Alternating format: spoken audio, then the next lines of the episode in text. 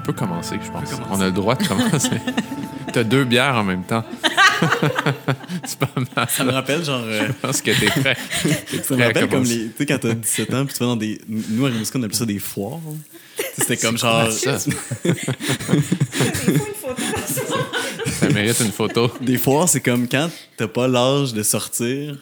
Là, à l'école secondaire, ils callent une shot. C'est comme, hey, à soir, il y a une foire au complexe sportif. Puis là, tout le monde se ramasse au complexe sportif. Tout le monde jette de la bière, mais comme, tu peux pas en acheter tant que ça, tu sais. Fait que t'as comme tout le temps deux, trois bières dans tes mains. Genre, t'es tout le temps Ah, comme. ouais, ouais. Ouais.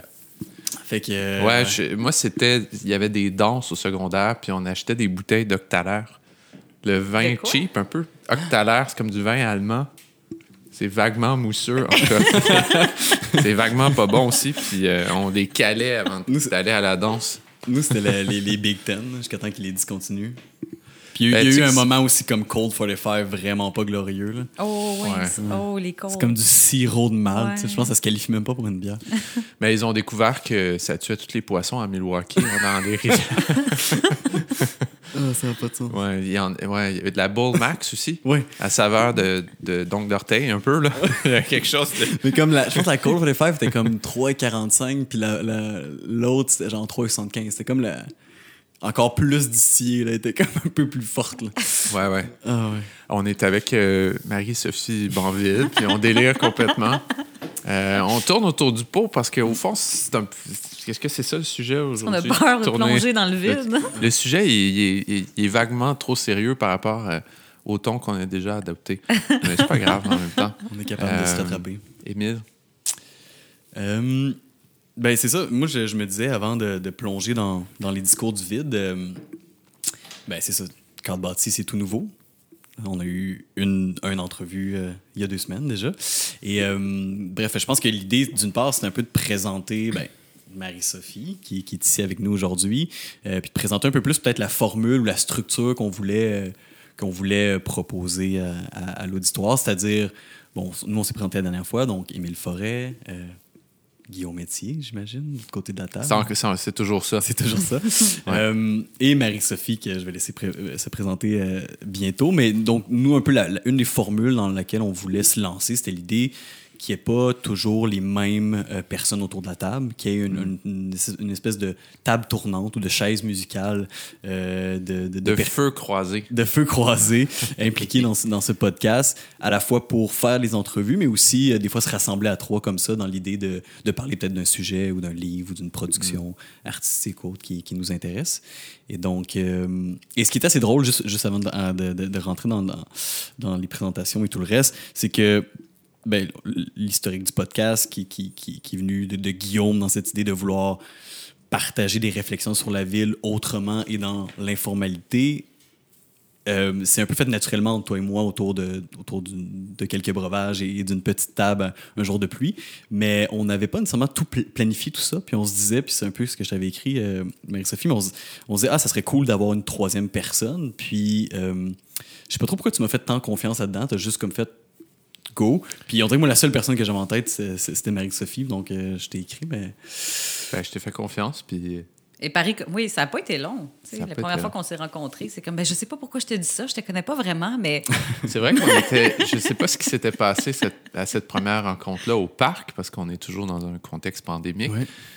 Euh, on était, ouais, tout de suite, on était dans les Dans le vif du confidences, sujet, puis- même avant, avant, de, vous- avant de, je pense, de vous nommer. C'était comme. euh, moi, je regardais ça un peu de recul en vous connaissant Ah ouais. tous les deux. puis un bon match. Ouais, ouais, c'est ça, c'est des moments de succès, là, comme ça. là. Ouais, ouais. D'ailleurs, je t'ai peut-être même pas posé la question, mais j'en sais plus depuis. Mais peux-tu te présenter un peu, euh, notamment par rapport à, à ce que tu fais comme euh, sur le plan plus euh, professionnel? Euh. c'est drôle, en fait. J'ai- J'ai j'ai supprimé ma page LinkedIn v'là après un mois en disant c'est de la calice de merde. Je sais pas ce que je fais là-dessus. J'ai eu ces moments-là aussi. De...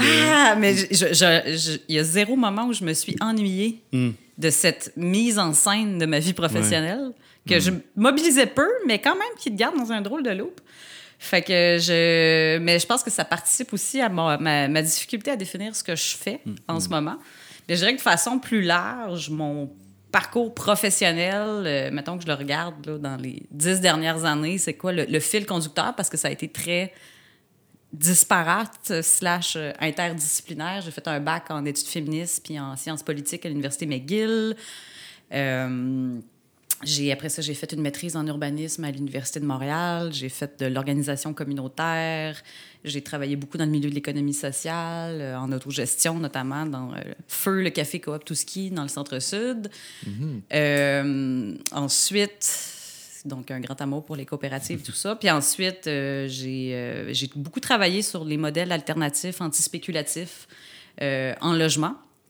Donc, toute la question de l'antispéculation, ça, ça m'a beaucoup, beaucoup, je dirais, euh, Nourri. nourri, interpellé, euh, brassé. euh, en fait, je pense qu'en me mettant les mains là-dedans, j'ai été de plus en plus sensibilisée, je pense, aux, aux forces systémiques qui, euh, qui façonnent notre relation, que les humains ont avec le territoire dans lequel ils habitent.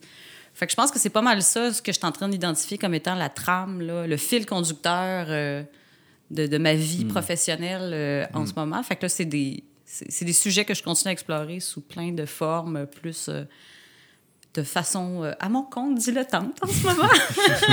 Je suis pas sûr que ça fitterait tout sur une page LinkedIn, mais moi, ça, me- ça me comble amplement. Puis beaucoup d'écriture euh, aussi. euh, fait que j'ai de la difficulté, je pense, à résumer ce que je fais en ce moment. Je me sens dans.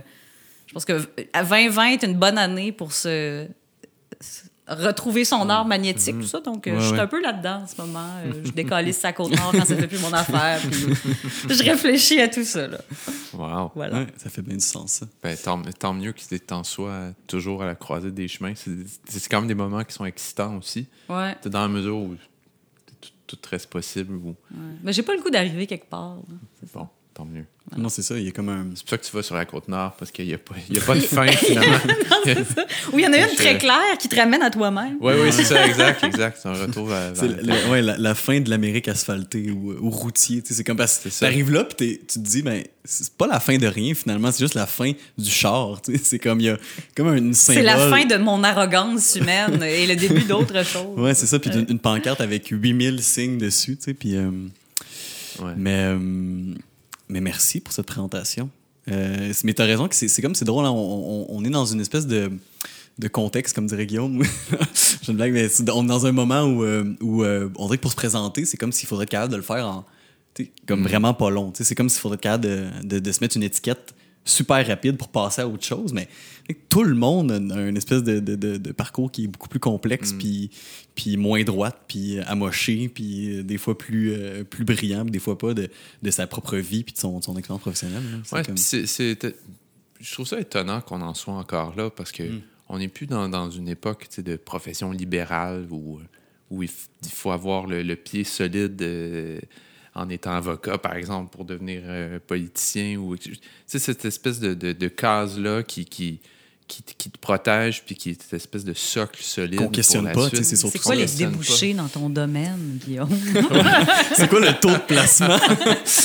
Ben, moi, je, suis- moi, je fais partie des gens un peu. euh, en tout cas, moi, je dirais bicéphale dans mon cas, dans la mesure où, tu sais, j'ai- j'ai- j'ai le milieu de la recherche puis de la ville, mais j'ai de la musique aussi, puis j'ai encore de la, de la difficulté à, à me justifier soit dans un ou dans l'autre. Mais en tout cas, il y, a quelque chose qui se posait être perdu quand je m'investis trop dans l'un et inversement C'est aussi. intéressant, ça.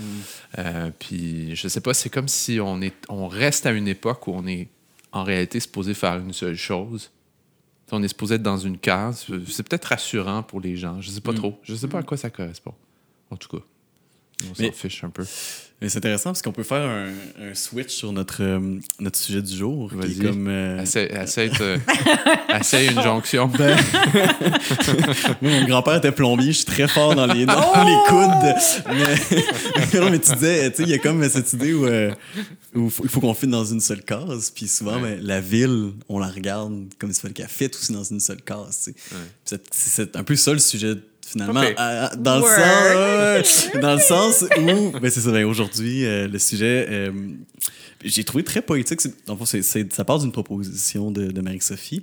Puis euh, juste le titre euh, m'a interpellé beaucoup. Puis après ça, il y a tellement de, j'ai l'impression, de rhizomes qui peuvent euh, émaner de, de- de ce titre, mais qui était, euh, et qui est toujours les discours du vide. Euh, mais donc, juste pour revenir un peu à cette idée de, de case, je pense qu'il y a comme, il y a- il y a- il y a comme une question fondamentale où on essaie de se définir sur des choses qui sont très, très simples et compréhensibles.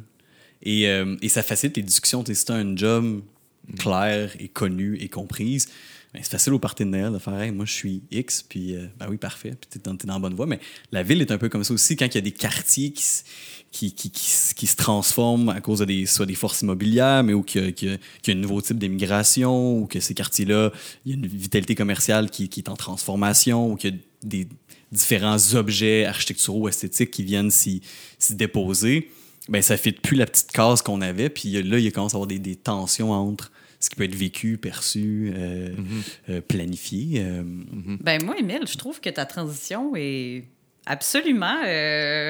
C'est réussi. oui, non, c'est très Bravo. réussi, ouais, effectivement. merci. J'étais venu ici à ce soir, à ce soir pour ça. Nous voilà dans le vif du sujet, du sujet maintenant à cause de, de toi. Ouais, c'est ça. Puis on peut plus niaiser. Là. mais euh, mais j'aurais. euh, ouais, c'est vrai que c'était pas pire comme transition. je le dis. Ben, euh, Marie-Sophie, peut-être tu pourrais te résumer un peu. Puis tu nous disais que tu avais une réflexion, puis euh, ça tournait depuis un certain temps. Puis euh, on a envie de t'entendre là-dessus. Ça, tout- spontanément, Ouais. ça nous a amené à toutes sortes de terrains tout de suite. Puis qu'on va pouvoir, comme. Je pense qu'il y a beaucoup à, à déplier dans, dans cette, euh, dans, ce, dans ce thème du vide et de l'aménagement et du rapport à la ville. Mais je dirais que, comme pour moi, c'est la confrontation avec le discours du vide, c'est vraiment le- la raison pour laquelle je suis allée en urbanisme, en fait. Quand euh, tu disais dans ma présentation tantôt là, que j'avais travaillé euh, à, la, à la coopérative de travail autogéré Café Touski, qui était dans le centre-sud, et Ouais. j'étais une, connais. euh, une grande, euh, une grande amante de ce quartier du centre-sud, qui était un quartier, surtout Sainte-Marie, Saint-Jacques, c'est plus gentrifié. Tout ça, Sainte-Marie, il y a comme rien à faire avec Sainte-Marie. tu sais, tu rentres sur la rue Ontario, puis là, t'as euh, t'as le parc, t'as le- l'école Pierre-Dupuis, t'as le- t'as l'usine McDonald's, il y a- il y, a les stations, il y a- rien qui fonctionne, puis Ouais. t'essaies de faire des programmes, puis en tout cas, elle, elle a quelque chose d'un peu... euh, euh, maudite ou condamnée, Sainte-Marie, ce qui fait que je l'aime autant. Ouais. Mais- C'est un quartier aussi, je- puis juste une- puis je- tu connais sûrement l'histoire, mais qui a été complètement déstructuré à partir, surtout à partir du moment où ils ont construit le pont Jacques-Cartier. C'est Oui. là que le, le quartier a complètement éclaté, puis c'est devenu une espèce d'entre-deux, où effectivement Saint-Jacques avait trouvé une certaine identité ouvrière. Bon, après, c'est devenu le village, puis c'était plus structuré, mais Sainte-Marie a toujours été cette espèce de, de, de- de plaque tectonique un peu, euh, on ne sait pas quoi faire avec. Oui. Puis ça reste juste jusqu'à ce jour. Oui, puis on, on- on le sent encore, mais bref, dans cet esprit. Puis fait que c'est facile pour quelqu'un qui vient de l'extérieur, je pense, de regarder le quartier Sainte-Marie et d'être comme, mais quelle erreur, quelle anomalie urbaine. Mais la réalité, c'est que, que moi, j'y vivais avec plusieurs personnes qui étaient passionnées par ce quartier-là. Euh, Autour du Café Touski, il y avait une grande communauté, il y a un tissu communautaire super fort. euh, dans ce quartier-là. Donc, j'étais très, très éprise de ce quartier-là, comme beaucoup de gens euh, qui faisaient partie de ma communauté. Et euh, quand il y a eu un programme particulier d'urbanisme qui a été déposé pour le quartier Sainte-Marie en, Ouh, en 2008, peut-être? 2008-2009? Euh, J'imagine, parce que là, ils sont en train de. Oui, je pense que c'est ce moment 2010 peut-être? En tout cas, à, à vérifier. Mais je me rappelle d'avoir vu le programme particulier d'urbanisme Mais t'as peut-être tombé là-dessus où? Parce que j'étais une citoyenne engagée. Ok. Puis, T'as entendu euh, parler de ça, t'es allé sur le, le site de la ville qui est encore pire qu'aujourd'hui, j'imagine. Oui, puis euh, il y avait une annonce de consultation Ah, publique oui, à l'OCPM pour euh, le quartier puis tout ça. Puis j'étais déjà... euh, déjà pendant ma- ma- mon bac, j'avais commencé à réfléchir beaucoup plus à- au lien entre la politique puis l'espace. Puis j'avais commencé à voir comme l'espace matériel de mon quartier avec une lunette pas mal plus critique. Là. Puis...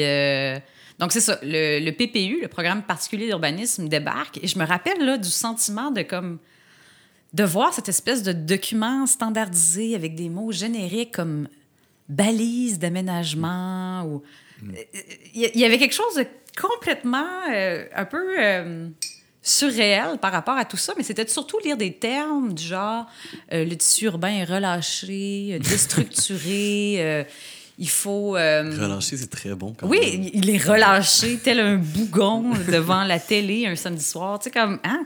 Euh, les- le, le cadre bâti est inadéquat. Tous ces, tous ces termes-là. Puis je me rappelle d'avoir trouvé ça tellement passif-agressif et voire même violent, en fait, d'être comme, mais savez-vous que vous parlez de chez moi, puis vous parlez de mon monde, puis que c'est quoi cette façon de débarquer dans un territoire? C'est c'est quoi cette grille de lecture du territoire?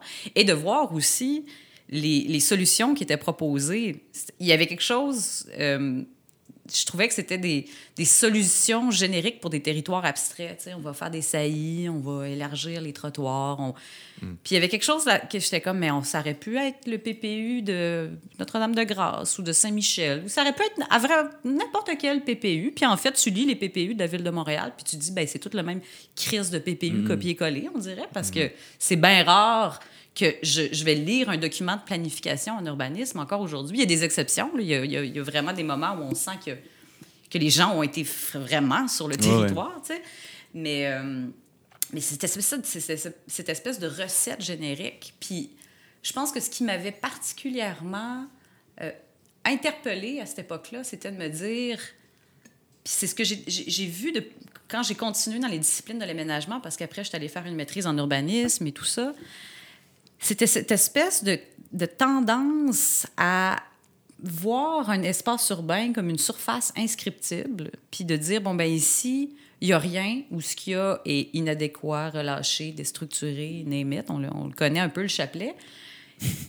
Et donc, en tant qu'architecte, en tant qu'urbaniste, en tant que designer urbain, nous avons donc l'autorité morale, la force salvatrice là, pour mm. euh, venir intervenir sur ce territoire-là.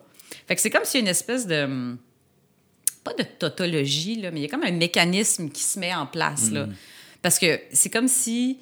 Euh, dire ben le quartier va très bien, euh, il y a une communauté incroyable, euh, puis bravo la gang.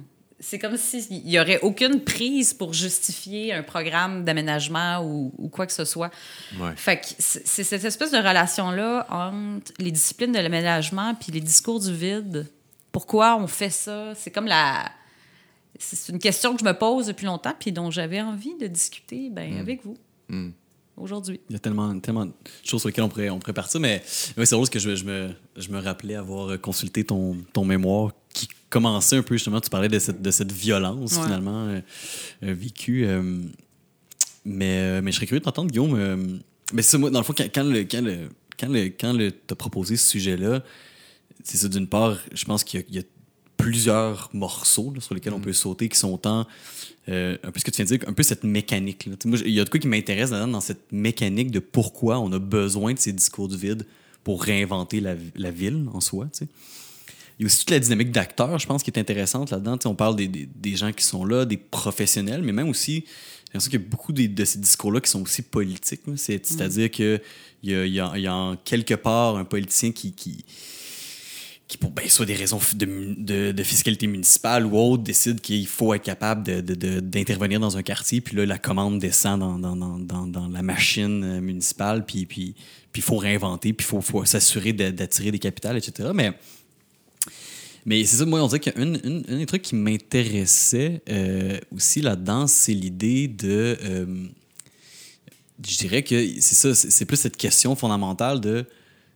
la ville, pour se réinventer, quelles sont ses options? C'est-à-dire, est-ce que, est-ce ces professionnels-là sont clairement sont pas obligés, mais pourquoi ils se sentent obligés d'avoir ce discours du vide-là qui est de faire table rase, de regarder un, environnement comme s'il s'il y avait finalement peu de peu de, de, sur lesquelles s'accrocher pour le, réinventer, ou il y a comment on fait pour la réinventer la ville au-delà de la détruire pour la réinventer? Mm. Puis j'avais l'impression dans, dans, tes recherches, ou du moins, il y avait, cette question-là qui était au cœur, c'est-à-dire de certaines tendances qui ont, que tu as détaillées d'une certaine façon, qui étaient disposées sur comment on fait pour la réinventer, cette ville-là aujourd'hui, selon des codes qui émergent, en les jugeant des fois ou pas, mais il y avait une mécanique que tu as déjà approfondie, euh, que je crois qui faisait écho à, tout ça. Là. Ouais, il y avait, y avait certainement une réflexion, en tout cas, euh, sur le plan architectural, c'est-à-dire comment quand on pose un objet euh, glorieux, monumental, comment est-ce qu'on le pense aujourd'hui? Mais peut-être avant d'en venir à là, j'essaie de réfléchir à des, débuts de réponse à, la question que tu poses. Pourquoi, pourquoi est-ce que ça se déploie de cette façon-là, professionnellement? Pourquoi même est-ce que, comme institution, l'urbanisme, avec la structure politique, arrive en disant voici, on fait quelque chose, puis on, le formalise dans un document.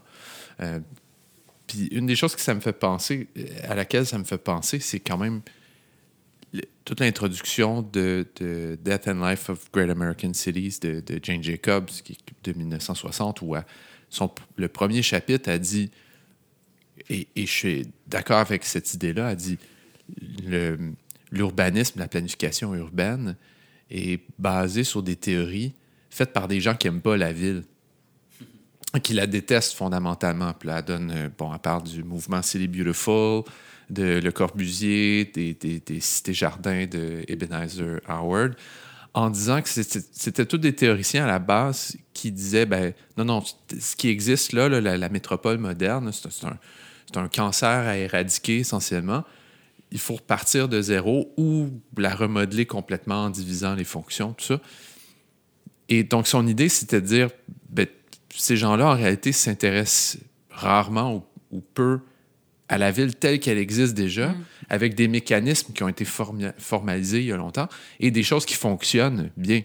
Puis là, tout le livre détaille finalement tout un ensemble de, de choses comme euh, les yeux sur la rue. Hein, pourquoi la rue, c'est intéressant dans la mesure où on peut observer l'activité euh, à toute heure de la journée si on a des, des gens qui habitent euh, à l'étage, qui peuvent intervenir a une situation d'insécurité, etc., etc. Puis je pense que même si on a complètement intégré ce discours-là à l'urbanisme, ben, aujourd'hui, en Oui, fait, oui, c'est un peu dans les canons, ce, ce type d'approche-là qui considère la, la vie sociale dans les quartiers, la vie faite par les gens. Mais c'est comme s'il y avait une espèce de... À, à ce jour, il y avait une espèce de réminiscence professionnelle qui, par peut-être un besoin de légitimité quelconque, a besoin quand même de s'écraser sur un secteur déjà, de poser ses, ses valises, arriver avec une terminologie aussi très, au fond, presque médicale un peu, avec des termes qui Toujours, sont à la ouais, limite de la compréhension populaire. Tu sais, il y a- il y a- il faut que ça soit un peu technique d'une certaine façon. J'ai l'impression qu'il y a, il y a- il y a- il y a ça qui est en jeu, qui est une forme de, de, de justification de l'intervention en disant pas simplement voici ce qui se passe, on fait émerger la connaissance sur le terrain, mais voici ce qu'on devrait, ce qu'on devrait aller poser sur, sur ce secteur-là. Puis c'est- intéressant de faire le parallèle. Je trouve vraiment que dans l'histoire de la théorie de l'urbanisme, c'est. Ça doit être comme ça dans plusieurs disciplines, mais je sais pas pourquoi en urbanisme, je trouvais ça tellement comme. Ça ça m'a semblé tellement évident que c'était tout le temps de se dire on est mieux que ceux qui sont venus 20 ans avant nous. Je me rappelle de moi me faire enseigner l'urbanisme collaboratif comme. tu sais, Et enfin, nous sommes arrivés, nous avons vu Dieu, nous faisons ouais, maintenant ouais. de la consultation publique, puis t'es comme. Ah, tu- on, on- on s'entend que les fonctionnalistes disaient la même chose de leur approche. Mhm. Puis en tout cas, je trouve qu'on on est particulièrement euh, bon pour s'aveugler dans cette discipline. Mais bref, bon. Mhm. Mais euh, Mais c'est intéressant, ça. Puis je, je, veux, je veux pas t'interrompre dans, dans, dans ta lancée, mais on, on reviendra là-dessus parce que il- je pense qu'il y a des. Il y a des disciplines qui sont plus fragiles que d'autres, puis l'urbanisme en est une de celles-là. Puis est. elle se justifie beaucoup euh, par ces, ces espèces de revers puis avancées. Euh, tandis que d'autres disciplines ont, ont peut-être des assises formelles plus fortes. euh, Mais je- qui, en tout cas, je- pense que c'est peut-être lié à ça un, un peu. Ouais, je pense, mais je pense que ça a beaucoup aussi à voir avec les, les, euh, les disciplines qui jouent entre la théorie et la profession. Les, les, les disciplines finalement, qui se sont faites professionnaliser d'une certaine façon ont comme au retour perdu des fois une forme de regard critique sur leur propre institution parce qu'il Mhm. il faut qu'ils s'occupent à, à, à être des professions. Mais c'est comme s'il y a quelque chose dans l'urbanisme qui tend à l'homogénéité. Je peux très bien concevoir des architectes qui ont plusieurs théories de l'architecture, puis que c'est. J'aurais tendance à croire que plus- c'est plus facile que ça coexiste au sein d'une pratique actuelle, tandis qu'il y a personne, il y a aucun urbaniste qui va sortir de l'école aujourd'hui qui va être comme, ben moi, je suis fonctionnaliste. Ouais, ouais. Il va s'être fait Ouais, ouais, ouais. C'est ça. rincer le cerveau d'être comme non, fonctionnaliste méchant, euh, co- urbanisme collaboratif bien, nouvel urbanisme, ben, peut-être. C'est un peu suspect. ça, c'est c'est super intéressant parce que ça veut dire qu'au-delà de la saveur du moment, c'est la pensée critique qui te permet de te positionner par rapport à elle qui est peut-être absente. C'est-à-dire, c'est comme si il y a une. Il y a comme ce moment où, dans tous ces gens, et pourtant, je pense que ta maîtrise ça devait être ça, puis mon bac ça, les gens viennent d'un- d'horizons complètement différents. C'est assez impressionnant. Il y a une forme de richesse là-dedans. Mais effectivement, là, il n'y a jamais de. Il y a des bons débats, mais quand on en sort, c'est comme si on sort tout de la même machine. Puis effectivement, il y a comme. Il y a, cette, cette question-là qu'on pourrait se poser. Est-ce qu'on est capable de développer ce sens critique-là, de se positionner par rapport à, à ces grandes tendances c'est, ah, ça- on revient à cette même machine-là qui crée une espèce de moule. En fait, quand tu parlais de Jane Jacobs, puis, euh, tu sais, comme que, que- que les villes avaient toujours été euh, conçues, designées, construites par des gens qui détestaient la ville, en fait, moi, ce que je vois là, dans, le, dans mettons, le discours du vide en urbanisme, il n'y a rien ici, tout ça, pour moi, il y a un rapport d'esthétique de classe. Pour moi, il y a quelque chose de... Je vais le dire simplement, mais pour moi, il y a quelque chose de profondément classe moyenne dans l'urbanisme. Il y a quelque chose de profondément. Il faut que ça soit beau, il faut que ça soit propre, il faut que ça soit beau Ouais. sur Instagram. Puis, tu sais, Ouais. il faut que. euh, des, saillies de trottoir, c'est comme la cuisine de Marie-Lou, tu sais, c'est comme, il y, a- il y a quelque chose là, non, mais je le dis en blague, mais il y a quelque chose là-dedans d'être comme, on va garder le territoire, on va le mettre beau, puis il va être cute sur Instagram, puis il y a comme une, une- une incapacité à. Ben, une incapacité, le terme est peut-être fort, mais en tout cas, il y a une absence de volonté à voir, à, à comprendre, à percevoir une esthétique et une valeur intrinsèque dans ce qui dans ce qui tombe, dans ce qui est craqué, dans ce qui est immanent, dans ce qui est rafistolé, dans ce qui est ce qui est la ville en fait, qui est cette, espèce de d'espace constamment négocié, puis on dirait que ça crée une anxiété dans les disciplines d'aménagement, puis une espèce de j'ai l'impression que ça trigger quelque chose en fait. là. Mais, euh, et, puis, et notamment, j'aime bien ton idée de très classe moyenne, parce que puis je me disais même, il y a en architecture, par exemple, si je peux faire une distinction, puis là, on est en train de faire le procès de l'urbanisme, ce qui est, ce qui est quand même amusant. je suis même pas urbaniste moi-même. J'enseigne en urbanisme. Les trois, on fait partie de l'ordre, c'est correct. Ah non, Non, pas, pas- pas moi, pas moi. Je fais pas partie de là.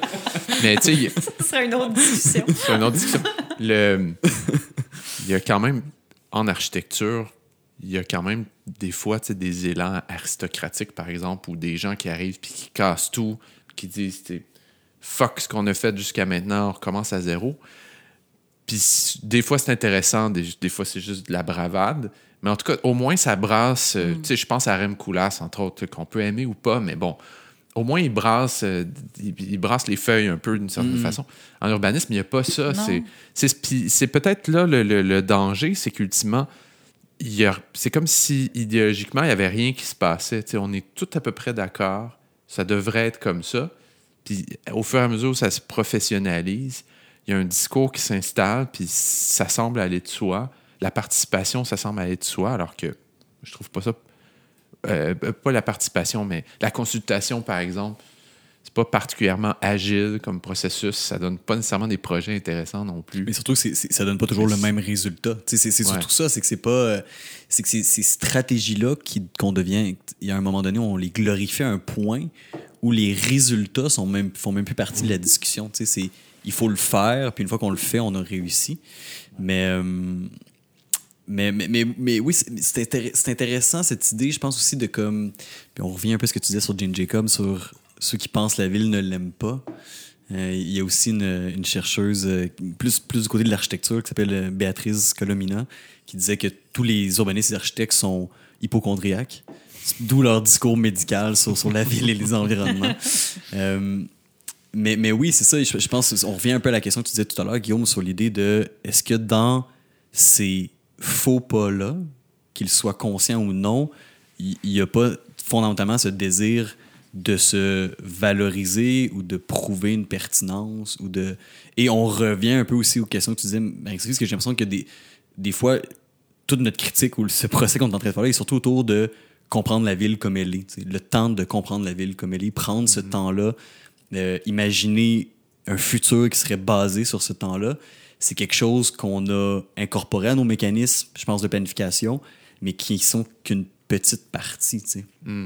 Euh, pour avoir travaillé dans ce milieu-là euh, depuis que j'ai terminé l'école, euh, comment d'analyse urbaine et historique sont euh, demandées à une firme, notamment par exemple une firme pour laquelle je travaillais et que, que j'adore l'enclume, mais qui, qui, où on, on se faisait donner ce mandat-là et que finalement on n'avait jamais vraiment de suite de ce qui se passait avec toute cette réflexion-là. Comme nous, on était, on était un peu l'espèce de comment je dirais, on vient appuyer euh, les planificateurs en disant oui, on l'a fait l'étude, on l'a fait l'analyse urbaine et historique, on comprend comment ce secteur-là a évolué, on comprend son paysage banal, quotidien, on comprend finalement comment il, comment qui comment qui, est devenu à être ce qu'il est aujourd'hui. Mais après ça, nous, en tant que consultants, tu fais tout ça, puis quand tu quittes la salle, c'est pas vraiment clair comment ça rentre dans une machine, puis ressort des saillies de trottoir euh, euh, qui pourraient être partout. Il y a comme une, une adéquation finalement entre ces processus qu'on a internalisés et le réel résultat qu'ils qui, en donnent. Mm. Euh, ouais. Ouais, mais c'est peut-être lié. Puis je, reviens à, ton PPU là, de, dans Ville-Marie. C'est ton PPU. C'est ton PPU. c'est ton PPU. J'en ai fait une affaire personnelle. Mais je trouve ça intéressant parce qu'au fond, je, je, me demande qu'est-ce qui est demandé à ce type de projet-là, finalement?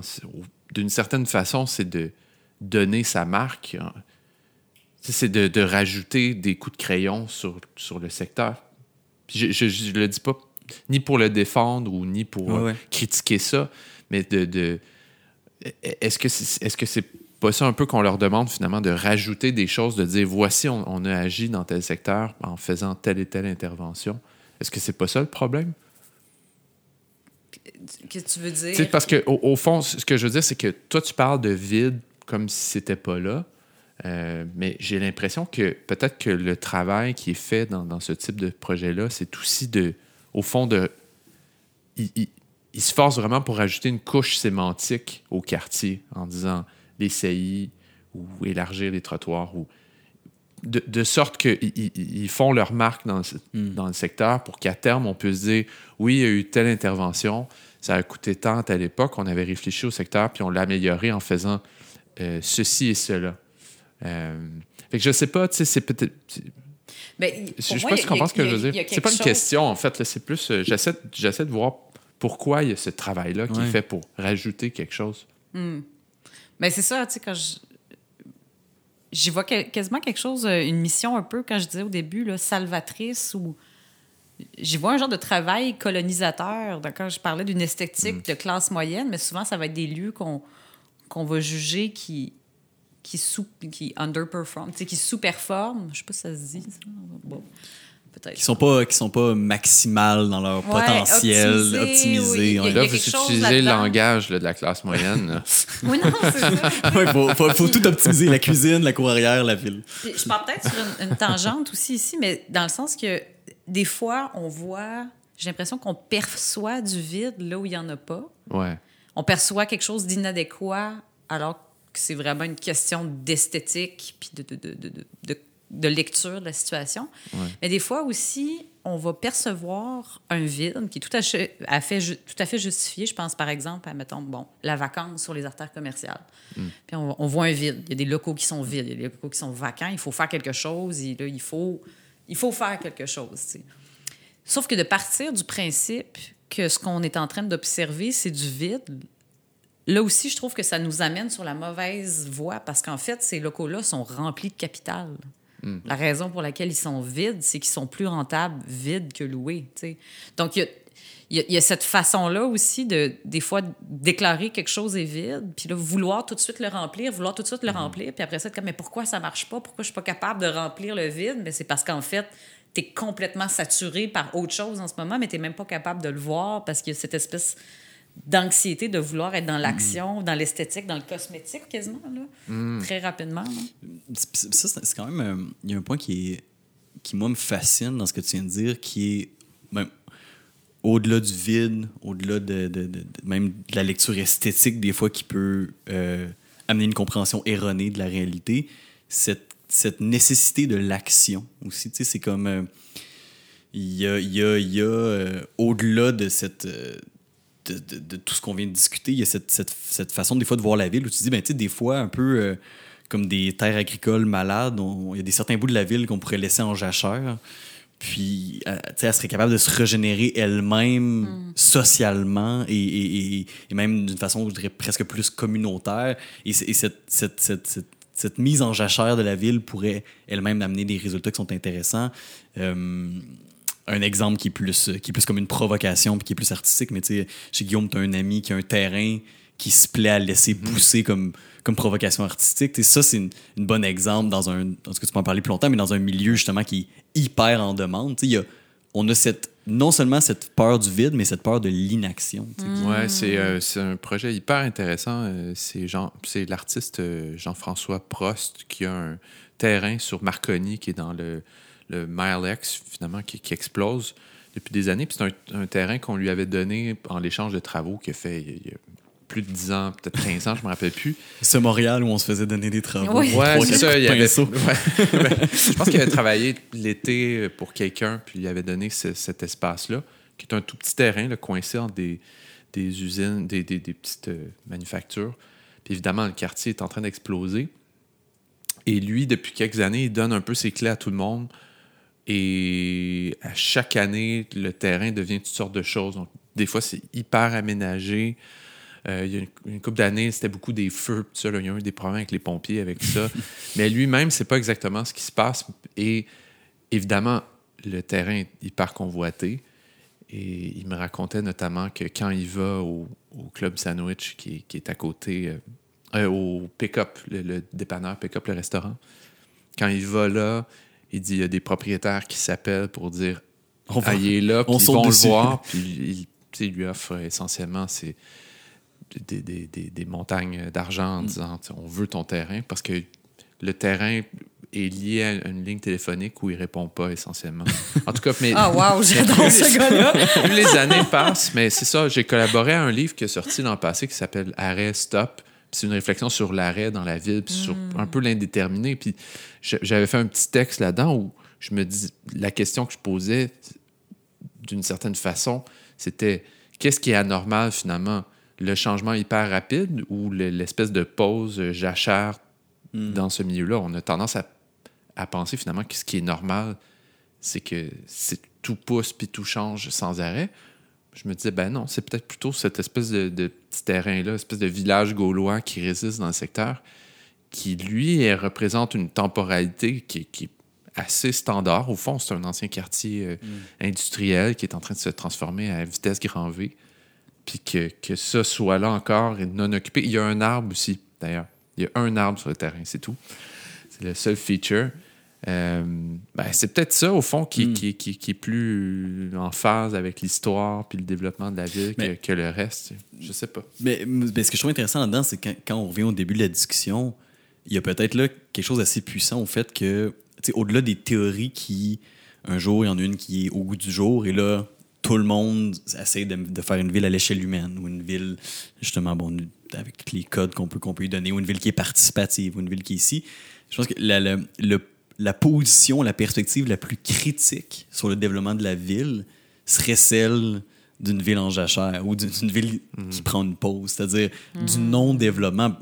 Peu importe la forme que ça peut être, que ce soit un retour à une biodiversité urbaine, que ce soit une provocation artistique, que ce soit autre, il y a, il y a, il y a là comme un potentiel, somme toute théorique, là, mais il y a comme un potentiel là où, effectivement, j'ai l'impression que ce qui mène à une vision uniforme de la ville, c'est une ville qui ne, doit, qui ne peut que se développer. tu sais. Il y a comme de quoi de le fun. C'est super intéressant comme façon de le dire. Vraiment, là, je trouve que c'est comme dans cet impératif à l'action, puis à, à l'accélération qui vient avec ça. On dirait que pour moi, ne rien faire consciemment, comme choisir de rien faire, d'aller une coche plus loin, d'être comme on pourrait juste laisser faire, puis on pourrait aussi s'asseoir, puis se regarder, puis faire on va rien colisser.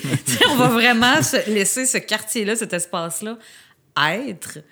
Puis je, trou- je trouve qu'en fait, pour moi, il y a quelque chose là-dedans qui est possiblement l'acte le plus anticapitaliste que tu peux faire en tant que en tant qu'urbaniste, en tant que praticien de l'aménagement, parce que c'est impératif de toujours être dans le développement, puis dans, je pense que c'est la croissance de la ville, tu sais, c'est, cet impératif économique d'aide, d'alimenter cette machine-là, de rendre les territoires toujours plus attractifs pour leur insertion dans le capital global. Il y a toute cette machine-là qui met de la pression derrière. Fait que de prendre ce- cette décision-là de juste rien faire, au final, quand tu si tu l'assumes, tu réalises à quel point c'est en fait une posture extrêmement active de, de, de résistance à, à, des impératifs économiques euh, qui sont de plus en plus euh, intenses et débridés là, sur les métropoles. Mais moi, c'est des postures qui m'intéressent. Puis si je peux faire un, un, un espèce de back, backflip un peu sur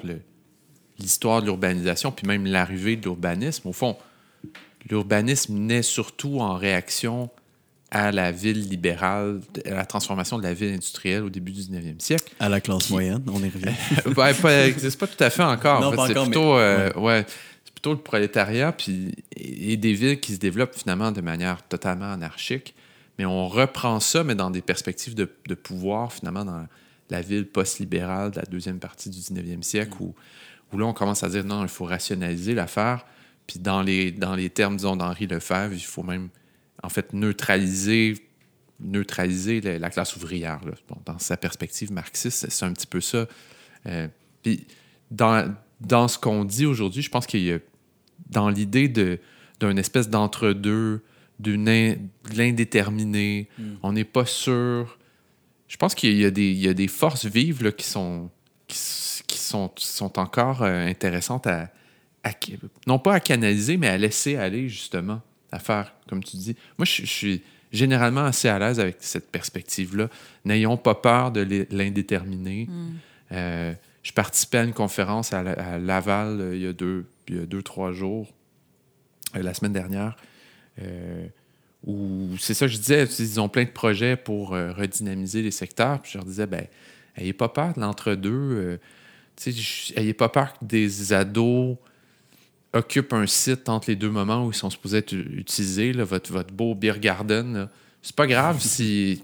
Tu mettez pas des clôtures autour puis le fermer pendant, pendant deux semaines entre les moments de fête. Mm. Laissez les gens aller. Puis j'ai surtout l'impression que si on laisse la porte ouverte à, à, à des gestes plus spontanés, peut-être, ben les gens vont respecter les espaces. Enfin, c'est peut-être naïf là, de, de, de, considérer comme ça. Mais... Oui, puis même si, je veux dire, même si c'est ça, là, même s'ils ne respectent pas, c'est pas grave. Mm -hmm. Je trouve qu'il y a cette rigidité-là.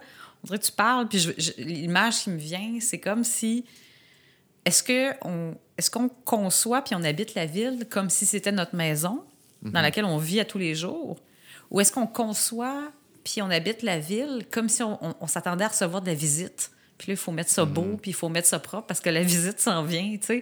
J'ai l'impression qu'il y a cette espèce de pression-là à à cleaner la maison tout le temps. C'est comme, moi, on habite ici. Fait que c'est pas grave si les choses pètent, puis les choses tombent, puis les choses se salissent, parce que c'est ça, vivre dans une maison. C'est pas l'espèce de fiction qu'on crée quand on reçoit de la visite. Ouais.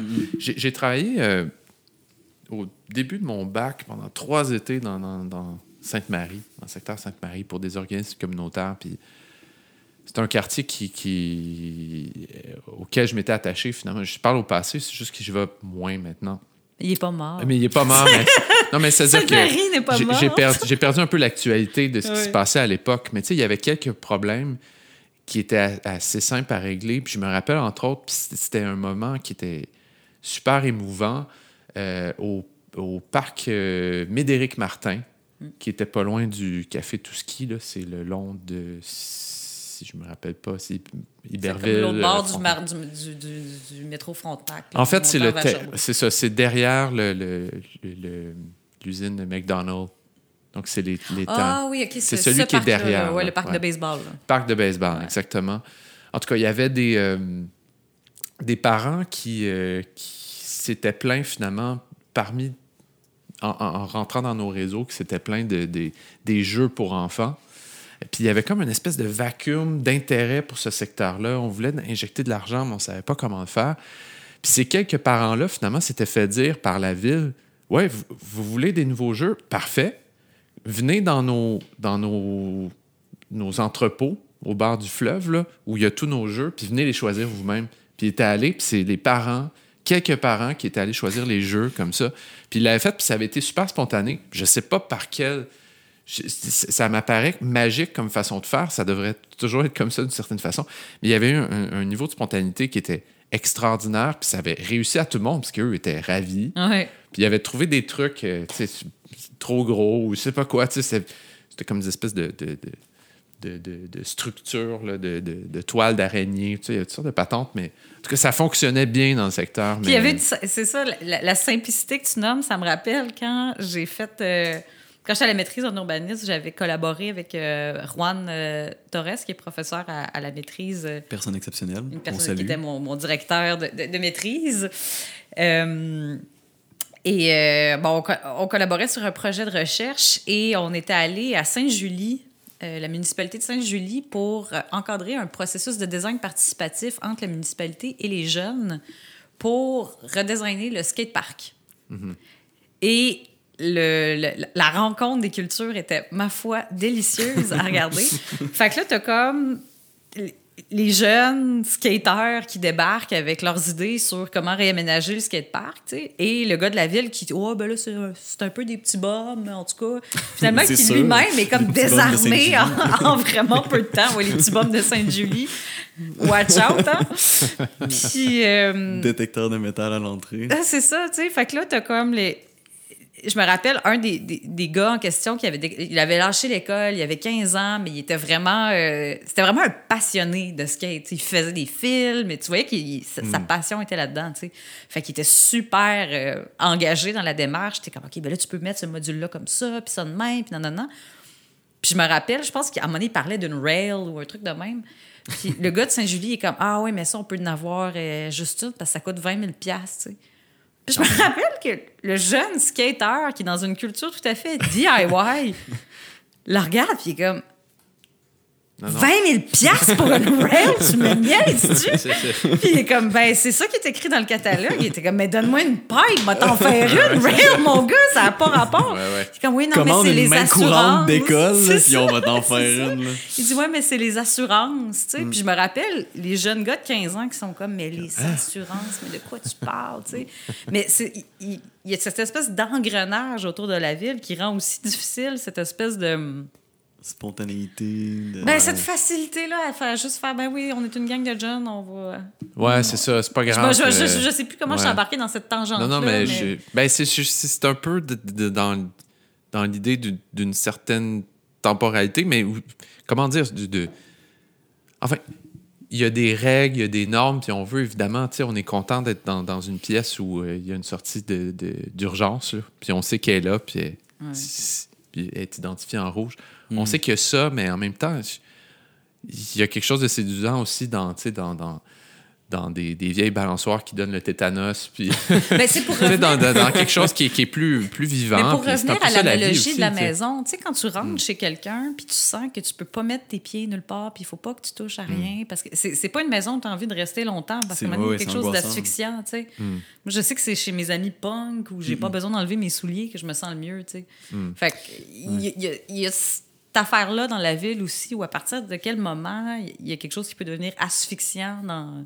Mais il y, a- il y a- il y a plusieurs choses dans ce qu'on a dit que je trouve qui est, qui est assez porteur pour cette réflexion-là. Je pense que d'abord, la question de la maison, je trouve qu'elle est assez bonne au sens où, euh, de mon humble avis, j'ai l'impression qu'il y a beaucoup de problèmes territoriaux qui partent de l'intime, tu sais, qui partent de notre rapport à- à- au, au- quotidien, au paysage de proximité qu'on crée puis qu'on qu'on apprend aussi quand on est jeune, c'est-à-dire la, la façon qu'on a d'entretenir là où les maisons, les questions propreté versus esthétique, les questions, euh, notre rapport au voisinage. Est-ce que un voisin, est-ce que c'est quelqu'un que tu salues ou que tu, peux développer une, relation avec qui, qui, qui, qui, qui pourrait être honnêtement amicale ou autre? Il y a, tout un, il y a toute une, une mise à l'échelle de nos relations, je pense, qui n'est pas, qui est pas banale puis qu'on qu'on parle peu des fois dans ce milieu-là. C'est comme si ah oui, quand on se met à penser la ville, on la pense tout de suite comme Ah, c'est des quartiers, c'est des, c'est des- c'est des villes, c'est des territoires. Mais il y a beaucoup des réflexes qu'on a qui, qui partent, je pense, de, de ces petits lieux-là intimes qui sont nos résidences. là. Euh, fait que, tu sais, d- déjà là, c'est pour reprendre un peu ce qu'on ce qu'on commençait à, à dessiner comme, comme position critique d'un urbaniste qui serait dans le laisser-aller ou le laisser-faire ou dans une forme d'anarchie. On pourrait se poser la question, mais tu sais, c'est dans notre quotidien, c'est quoi le rôle qu'on donne à, à cette anarchie-là ou à ce laisser-faire-là, sais, nous-mêmes dans nos vies. tu sais. Est-ce que, dans- est-ce que chez soi, on, on- on a un laisser-aller où on permet une forme de spontanéité qui est, qui est, qui est- qui est des fois surprenante ou qu'on, vit bien avec? tu sais, il y a- je pense que c'est cette question-là qui est assez euh, fondamentale. tu sais. Ben, ça me, ça- puis si on revient un peu à l'idée du vide, euh, moi j'ai peut-être l'impression qu'au fond, ce qui est assez fondamental, c'est, dans ces, ces actions urbanistiques-là, c'est une certaine peur du vide. au fond, c'est, Ouais, plus ouais. ça. fait penser un peu euh, sais, aux documents, euh, au site internet euh, qui, où il y a amateur, où il y a trop de choses, puis il y a trop de cases, puis tout ça, puis c'est, un peu le chaos parce ouais. qu'on a l'impression qu'il faut rajouter du, du détail. C'est peut-être pas nécessaire, puis peut-être que l'urbanisme agit, agit un petit peu comme ça. je, viens de voir le, le- je viens de voir le site internet. Mais, mais, pas juste, Euh. mais pas juste Internet, même, même tu sais, c'est- je ne veux, pas- je veux pas revenir toujours à la- aux questions d'intime, mais je pense que tu sais, ça part beaucoup de là, beaucoup de choses. Puis c'est l'idée même de le vide, on en a peur dans nos discussions humaines. Tu sais, euh, il y a toujours cette image. J'en ai peur maintenant. ah bah bah bah. ouais, c'est ça. Non, mais exact. Mais tu sais, il y a toujours cette image de, euh, on dirait comme la, la- l'espèce de, de, de, de, vision qu'on a d'une discussion, d'une relation qui doit être toujours bruyante, tu sais, puis que le silence n'a pas sa place, puis pleine. Puis il y a toujours, tu sais, comment tu filmes, un peu quétaine, vont, vont dire cette phrase-là qui est comme « Ah, quand tu trouves quelqu'un que tu es bien en, en silence avec, ça, ça vaut beaucoup. » Puis euh, on, l'entend souvent, mais je pense qu'elle n'est pas totalement fausse, tu sais, parce qu'effectivement, quand on y pense, c'est rare qu'on qu'on est bien dans le silence, tu sais, puis... euh, puis je pense que le monde actuel nous le prouve, là, comme un silence Zoom ou un silence de vidéoconférence, c'est hyper angoissant, là, parce que t'es comme juste une gang de petites vignettes semi-mobiles. Fait que, fait que cette peur du vide-là, on disait tantôt qu'on faisait le procès de l'urbanisme, ben, comme bien des affaires, mais bien profondes. là. Ses racines s'étendent. Mais peut-être que quand on essaie de, de- d'officialiser quelque chose, on a l'impression qu'il faut l'entourer de. Il faut le marquer d'une certaine façon. là, le- le- euh, je, je sais pas, l'image que j'ai en tête, c'est de, d'avoir euh, de l'affichage dans la ville. Bon, il y a l'affichage, puis là, il y, a, il y a le message, il y a l'information, mais il faut qu'il y ait des logos en bas. Puis s'il y en a plus qu'un, c'est comme mieux. Il y a quelque chose qui est Hey, comme. C'est plus sérieux. Puis même que quand on se retrouve dans. Quand je suis dans des projets où on fait des affiches, où on fait de- des sites Internet, où on fait. on- ou même faire des plans de cours à l'université. Je ne sais pas pourquoi, le- le- le- moi, à l'é- à l'école des sciences de la gestion, ils nous donnent des, des templates, puis il y a tellement d'informations, ça n'a pas de sens, puis ça n'a souvent plus rien à voir. Puis C'est pas une critique, euh, le SG, euh, en passant, mais, mais c'est comme si on avait pris l'habitude de, de- de penser que ça donne un cadre officiel à l'intervention, puis peut-être que l'urbanisme est très, très, au fond, très influencé par ce type de geste-là. On a l'impression qu'il faut marquer le territoire, il faut mettre des logos, euh, et il faut dire Rien le n'est laissé texte. au hasard. oui. Il faut qu'il y ait une signalétique qui est continue, finalement, où on reconnaît qu'il y a l'intervention, qu'il y a une marque. Parce que peut-être, à défaut, au fond, de, de faire quoi que ce soit qui, qui est absolument visible, comme on le ferait, par exemple, je sais pas moi, en, en design d'objets euh, de bancs de parc ou, euh, ou en architecture, on dirait que l'idée de planification, euh, c'est peut-être sa façon de trouver sa marque, c'est d'avoir un discours qui est très formel, très codé aussi. Je me rappelle d'avoir eu une discussion avec euh, un directeur d'un gros projet d'urbanisme à la ville de Montréal, puis lui parler de fluidité, mais comme, comme concept très général qui est lié euh, à, bon, à une certaine conception de, de- de la culture numérique, puis tout ça. Puis j'ai dit le mot fluidité, puis sa réponse, spontanément, on avait une discussion, c'était comme, non, non, fluidité, c'est le trafic. C'est- c'est juste ça, c'est ça que ça veut dire. Puis je suis comme, oui, je comprends, mais on peut jouer avec les, les, les mots, puis tout ça. Puis c'était- dans sa tête, c'était impossible d'imaginer ça. C'est comme si je, lui je venais de lui dire que son scalpel, on pouvait aussi dire que c'était un canif. Un- comme si on avait dit ça à un chirurgien. Vous voyez ce que je veux dire? Il y avait quelque chose qui de avait, qui avait pas de sens dans sa tête. Or, à ce que je sache, c'est- ces disciplines-là sont dans des registres d'action, qui sont complètement différents. Puis ces outils-là, oui, sont importants, mais c'est supposé être aussi l'urbanisme, c'est supposé être aussi un travail de, d'induction où tu essaies de comprendre un territoire, tu agis dessus, tu fais que accumules de la connaissance sur un territoire pour mieux le comprendre, pour éventuellement l'améliorer.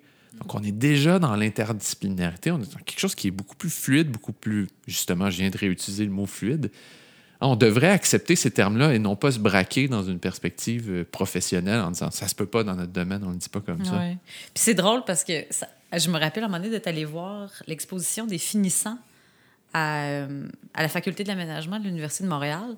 Le Puis- show de fin d'année. Le- du grand musical qui est la faculté de l'aménagement de l'Université de Montréal. Mais d'avoir vu, je sais pas, là, je pense que c'est le troisième étage, euh, architecture, Euh, deuxième archi, ah, deuxième troisième. archi, troisième urbaniste, quatrième euh, design industriel. OK. Puis être au deuxième étage, regarder les projets d'architecture, puis être comme. Mais c'est complètement délirant. Il n'y a, rien là-dedans qui. ben, pas rien, mais il y a beaucoup, beaucoup de projets qui sont comme. Ah! T'es à côté du pont Jacques-Cartier avec ton projet, toi, puis on voit même pas le pont dans tes rendus. C'est c'est- c'est étrange. Tu sais, il y avait une espèce de de créativité complètement désinhibée, de, de genre, ah, tu sais, qu'il n'y avait pas de, de, de regard pour. peu, peu d'égard envers euh, Le contexte immédiat. le contexte, mais en même temps, c'était une célébration de la créativité humaine complètement, genre, wow! Qui a une valeur en soi Oui, aussi. qui a une tu sais, valeur C'est ça en qui est soi. intéressant. Puis après ça, je monte à l'étage d'en haut et là, les projets d'urbanisme sont 100 euh, en, euh, en adéquation avec euh, les, les règles, toutes les... Comment on, comment on dit en urbanisme là, quand on est en concordance? En concordance. Wow. Holy fuck. Bon, c'est ça. Donc, euh, tous les projets sont en, en- en concordance. Concordance avec les- le goût En du jour. adéquation avec toutes Ouais. les, tout ce qu'il faut faire. Et en même temps, c'est d'un ennui mortel. sais, c'est ouais, ça. vraiment... Beaucoup de ces projets-là, c'est comme... mais c'est- la copie-collée du même projet. Et je me rappelle de m'être dit... Il faudrait tellement que pour un show de fin d'année, ils échangent leurs contraintes. Mm. Que les architectes travaillent plus à, travailler avec vraiment le, le- le cadre de ce qui est possible, de ce qui ne l'est pas, puis que les, ur- les urbanistes, comme, mais s'il vous plaît, laissez aller votre créativité, faites-moi faites-moi vivre quelque chose à travers ces projets-là. sais. Puis justement, le fait que le mot fluidité, c'est comme, euh, effectivement, on parle du trafic, c'est comme, mais non, tu sais, ça peut tellement être. euh, Peut-être que ça revient à l'éducation, en fait, de l'urbanisme, Ouais. parce que c'est tellement de gens. En fait, moi, ce qui m'a beaucoup marqué en rencontrant des urbanistes, c'est euh, l'ouverture d'esprit. Une absence d'ego qu'on n'a pas dans toutes les disciplines de l'aménagement. Et euh, et vraiment une grande, grande ouverture d'esprit chez les urbanistes. Donc, je pense que c'est aussi dans la façon dont on enseigne cette discipline-là de d'ouvrir, parce que justement, une approche comme on, on fait, on, on- on laisse aller, on fait le choix conscient de laisser un territoire en jachère. euh, je pense que si on ouvre des portes comme ça chez la nouvelle génération d'urbanistes, on peut, se- on peut se ramasser avec des, des approches au territoire qui sortent un peu des grands canons de ben, aujourd'hui, c'est de l'urbanisme collaboratif. Puis, sais, Oui, tout à fait. Puis c'est sûr que, bon, c'est ce que je veux dire, on est plus dans le volet euh, philosophique, puis on retourne à l'éducation, puis à certaines institutions, mais où je suis tout à fait d'accord avec ce que tu dis, c'est que j'ai l'impression que j'ai pas encore fait l'expérience, là, mais dans mon espèce de bout de chemin, on dit que un des trucs que je suis capable d'affirmer, c'est plus tu es, as peur de perdre quelque chose, plus tu vas le défendre de façon malhabile. ah, c'est tellement Puis- vrai. mais c'est un, mais il y a bien des affaires que c'est ça, tu sais, c'est comme Hey, commence pas. Qu'est-ce que c'est? non, non, mais, mais ce que Commence pas, t'as trop raison. C'est- Arrête. c'est- c'est- ça m'insécu- ça m'insécurise euh, profondément.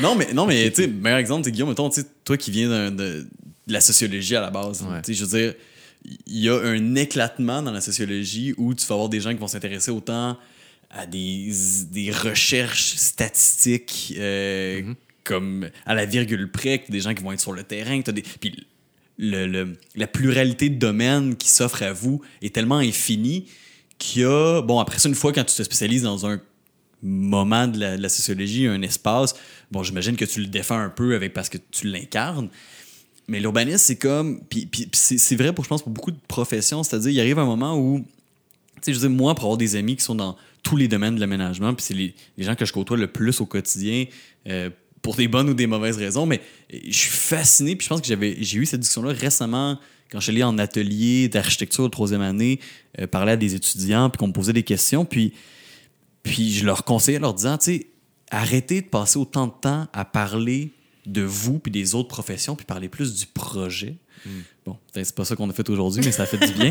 mais mais, mais, mais ce, que je, ce que je voulais dire, c'est que c'est- c'est. Moi, ça, me- ça me fascine à quel point travailler dans des, dans des boîtes, dans plus d'urbanisme, comment d'énergie on gaspillait à Charlie contre les architectes, les architectes de paysage. Puis en, en, reprenant ces mêmes un peu canons-là euh, que tu as dit tout à l'heure, sur ah oui, eux sont, sont trop, ils sont créatifs, ils voient juste ça.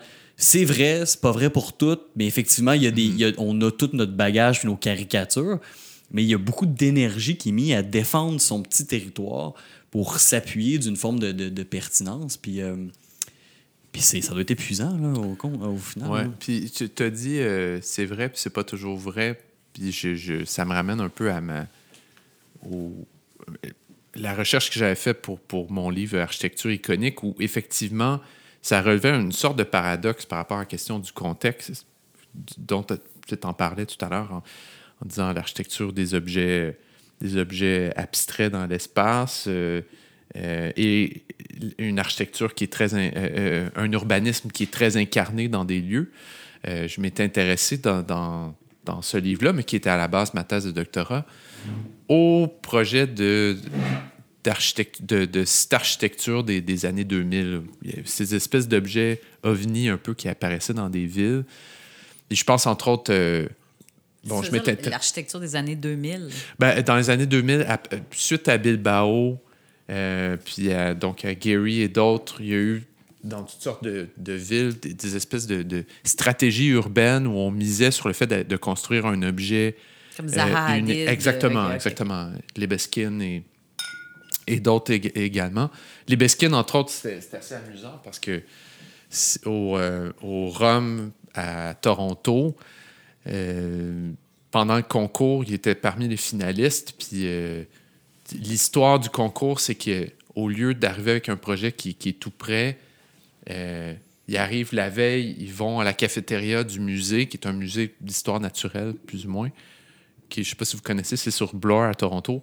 Puis euh, il prend une feuille, là, puis en tout cas, il, il, prend une feuille de la cafétéria, un napkin, puis il dessine dessus une espèce de, de forme, le un cristal.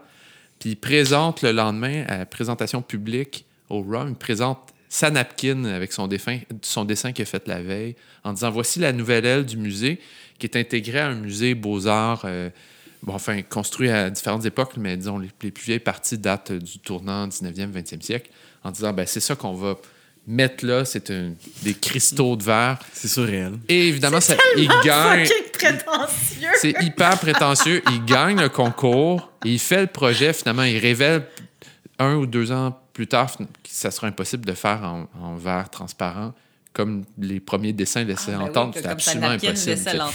C'est tout, en, tout en titane et tout ça. Mais peu importe, euh, la, la, la, toute l'analyse que moi j'avais faite de ces, ce type de projet-là, j'arrivais à une conclusion qui était, en fait, euh, à peu près le contraire de ce qu'on pourrait imaginer intuitivement. C'est-à-dire que je pense que finalement, ce pas des projets qui, euh, qui sortent de rien, mais c'est au contraire des projets qui, pour se donner de la force, sont toujours basés sur l'idée qu'ils vont être en rupture avec leur contexte d'implantation. Mm -hmm. Donc le contexte a un rôle fondamental. Exactement. C'est pour ça que je disais, il y a, il y a quelque chose d'un peu je les appelais des, des monuments autoréférentiels. Et mon hypothèse, c'était aussi de dire que ils sont autoréférentiels parce qu'on ne sait pas ce qu'on veut comme monument aujourd'hui. On n'a pas d'idéal fédérateur mmh. dans la société. Mmh. Bon, l'environnement, plus ou moins, mais disons, on ne sait pas trop. Hein, on, donc, on ne fait pas comme des. On est, on, des, les, églises ont disparu, les, les, les monuments nationaux. Les banques euh, du 19e siècle aussi, ou ça, les hôtels de ville on ne sait pas comment représenter le pouvoir, donc on le fait, c'est souvent des institutions culturelles, c'est des, des, musées, des salles de concert, tout ça. Mais ce que j'étudiais, ce que je découvrais dans le discours, c'est que à chaque fois, plus l'édifice était éclaté, extraordinaire, plus le, tout le discours qui défendait ce, cet édifice-là, à la fois des architectes, mais aussi des, des, des promoteurs du, du, projet ou même des, des, pas des commanditaires, mais enfin des, clients. C'est-à-dire, il faut changer le sort de la ville, hein, mais on veut aller ailleurs. Puis pour changer son sort, il faut la confronter avec quelque chose de nouveau. Puis on faisait une rupture. Euh, Totale. Bourdieu dirait une distinction. Là. On se distingue dans la ville. Et plus cette distinction-là était forte, plus on s'attendait à ce que l'édifice allait changer le sort de la ville autour. Donc là, c'était un, c'est un drôle de paradoxe parce que à la fois, on se fiche un peu de la réalité du secteur, mais on est complètement dépendant du contexte aussi, On de ce qui existe déjà. Oui, c'est ça, exact. Ouais. C'est-à-dire qu'on a besoin de lui pour dire que nous, on- ce qu'on est en train de créer est complètement différent. Hmm.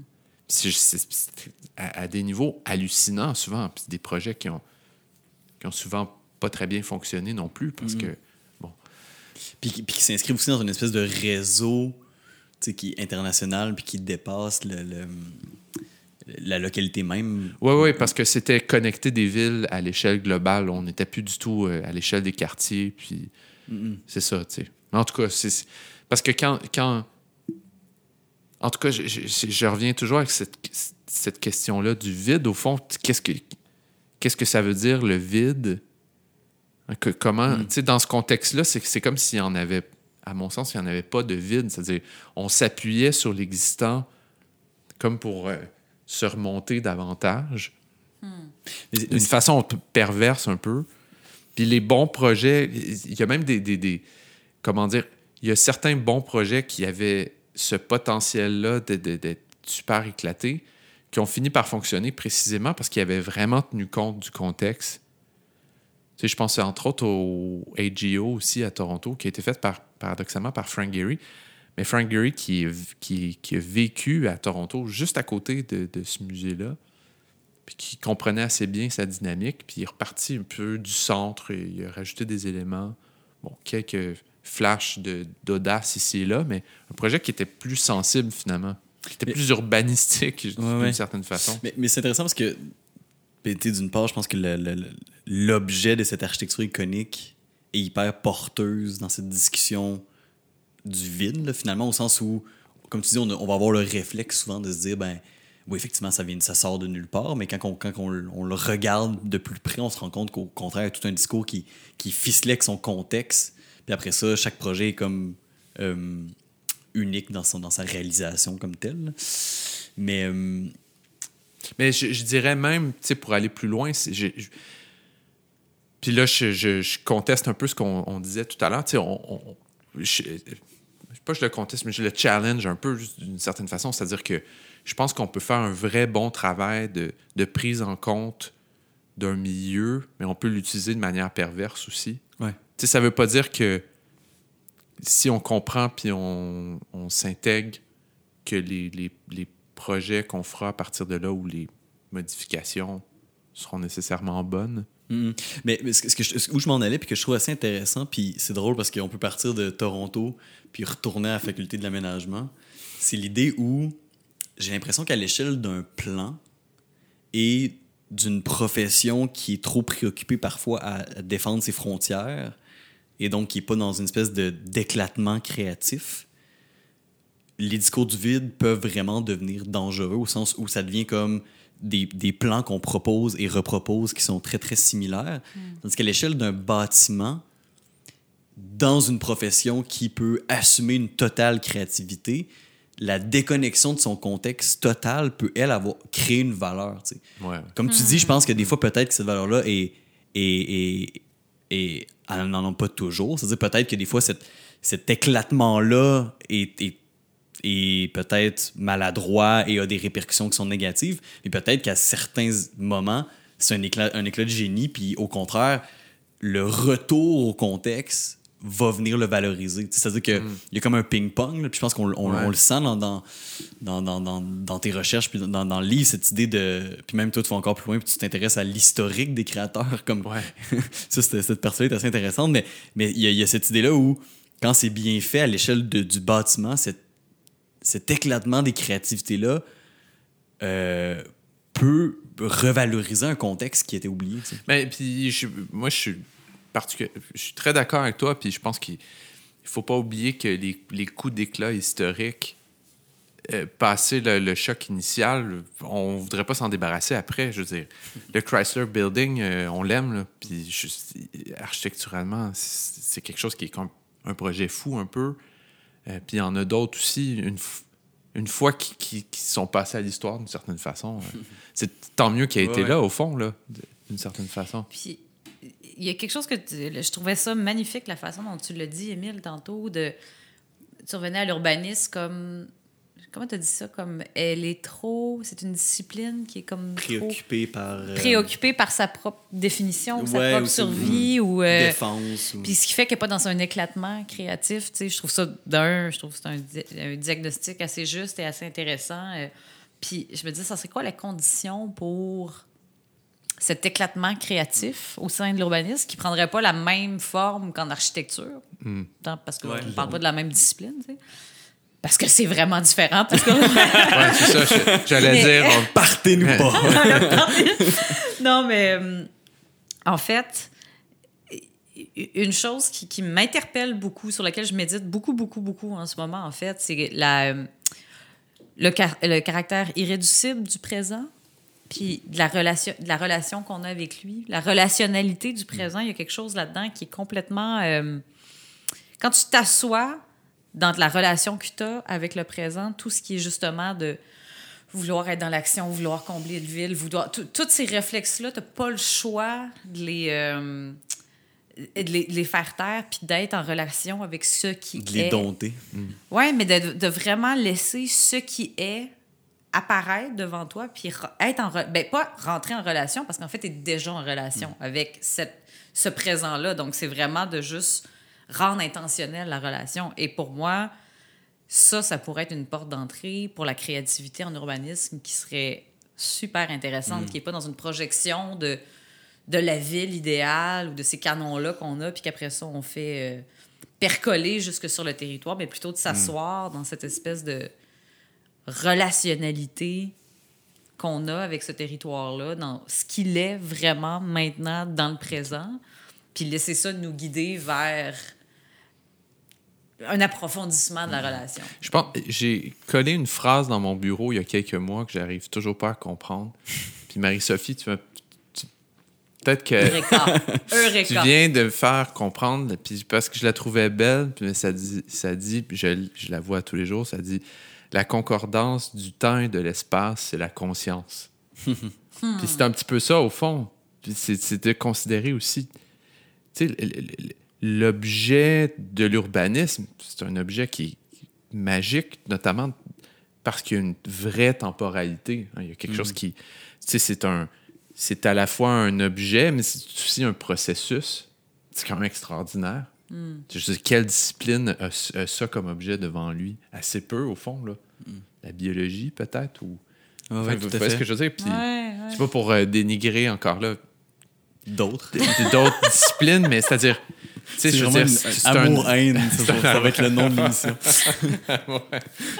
Ouais. Mais- J'ai mais- c'est- drôle aucun- parce que- Moi, j'ai aucun parti pris euh, en faveur de l'urbanisme en passant. Puis je, je sais Ouais. que qu'on en a déjà parlé, mais puis j'enseigne dans ce domaine-là, mais je, je- c'est- c'est- je trouve qu'il y a plein de potentialités, mais de la façon qui existe, ça, j'ai pas de parti pris pour, Hmm. pour cette perspective-là. Au contraire, j'ai. Puis là, je vais juste faire un, un petit aparté, mais j'ai. Ce que je dis souvent dans mes cours, c'est que je suis pas là pour former un regard disciplinaire, mais je suis là pour laisser les étudiants se découvrir eux-mêmes dans, dans, ces, euh, dans cette formation-là, au fond, qui, précisément parce qu'on a besoin de leur intérêt puis de leur personnalité, on a besoin que ça émerge puis qu'ils se découvrent eux-mêmes dans leur formation puis éventuellement dans le milieu professionnel. Je pense que c'est l'urbanisme a besoin de ça plutôt que d'avoir des, des, des, des chenilles ouvrières là, qui vont dire un peu la Des même chose, qui vont ré- réutiliser la terminologie dont tu parlais tout à l'heure euh, des PPU.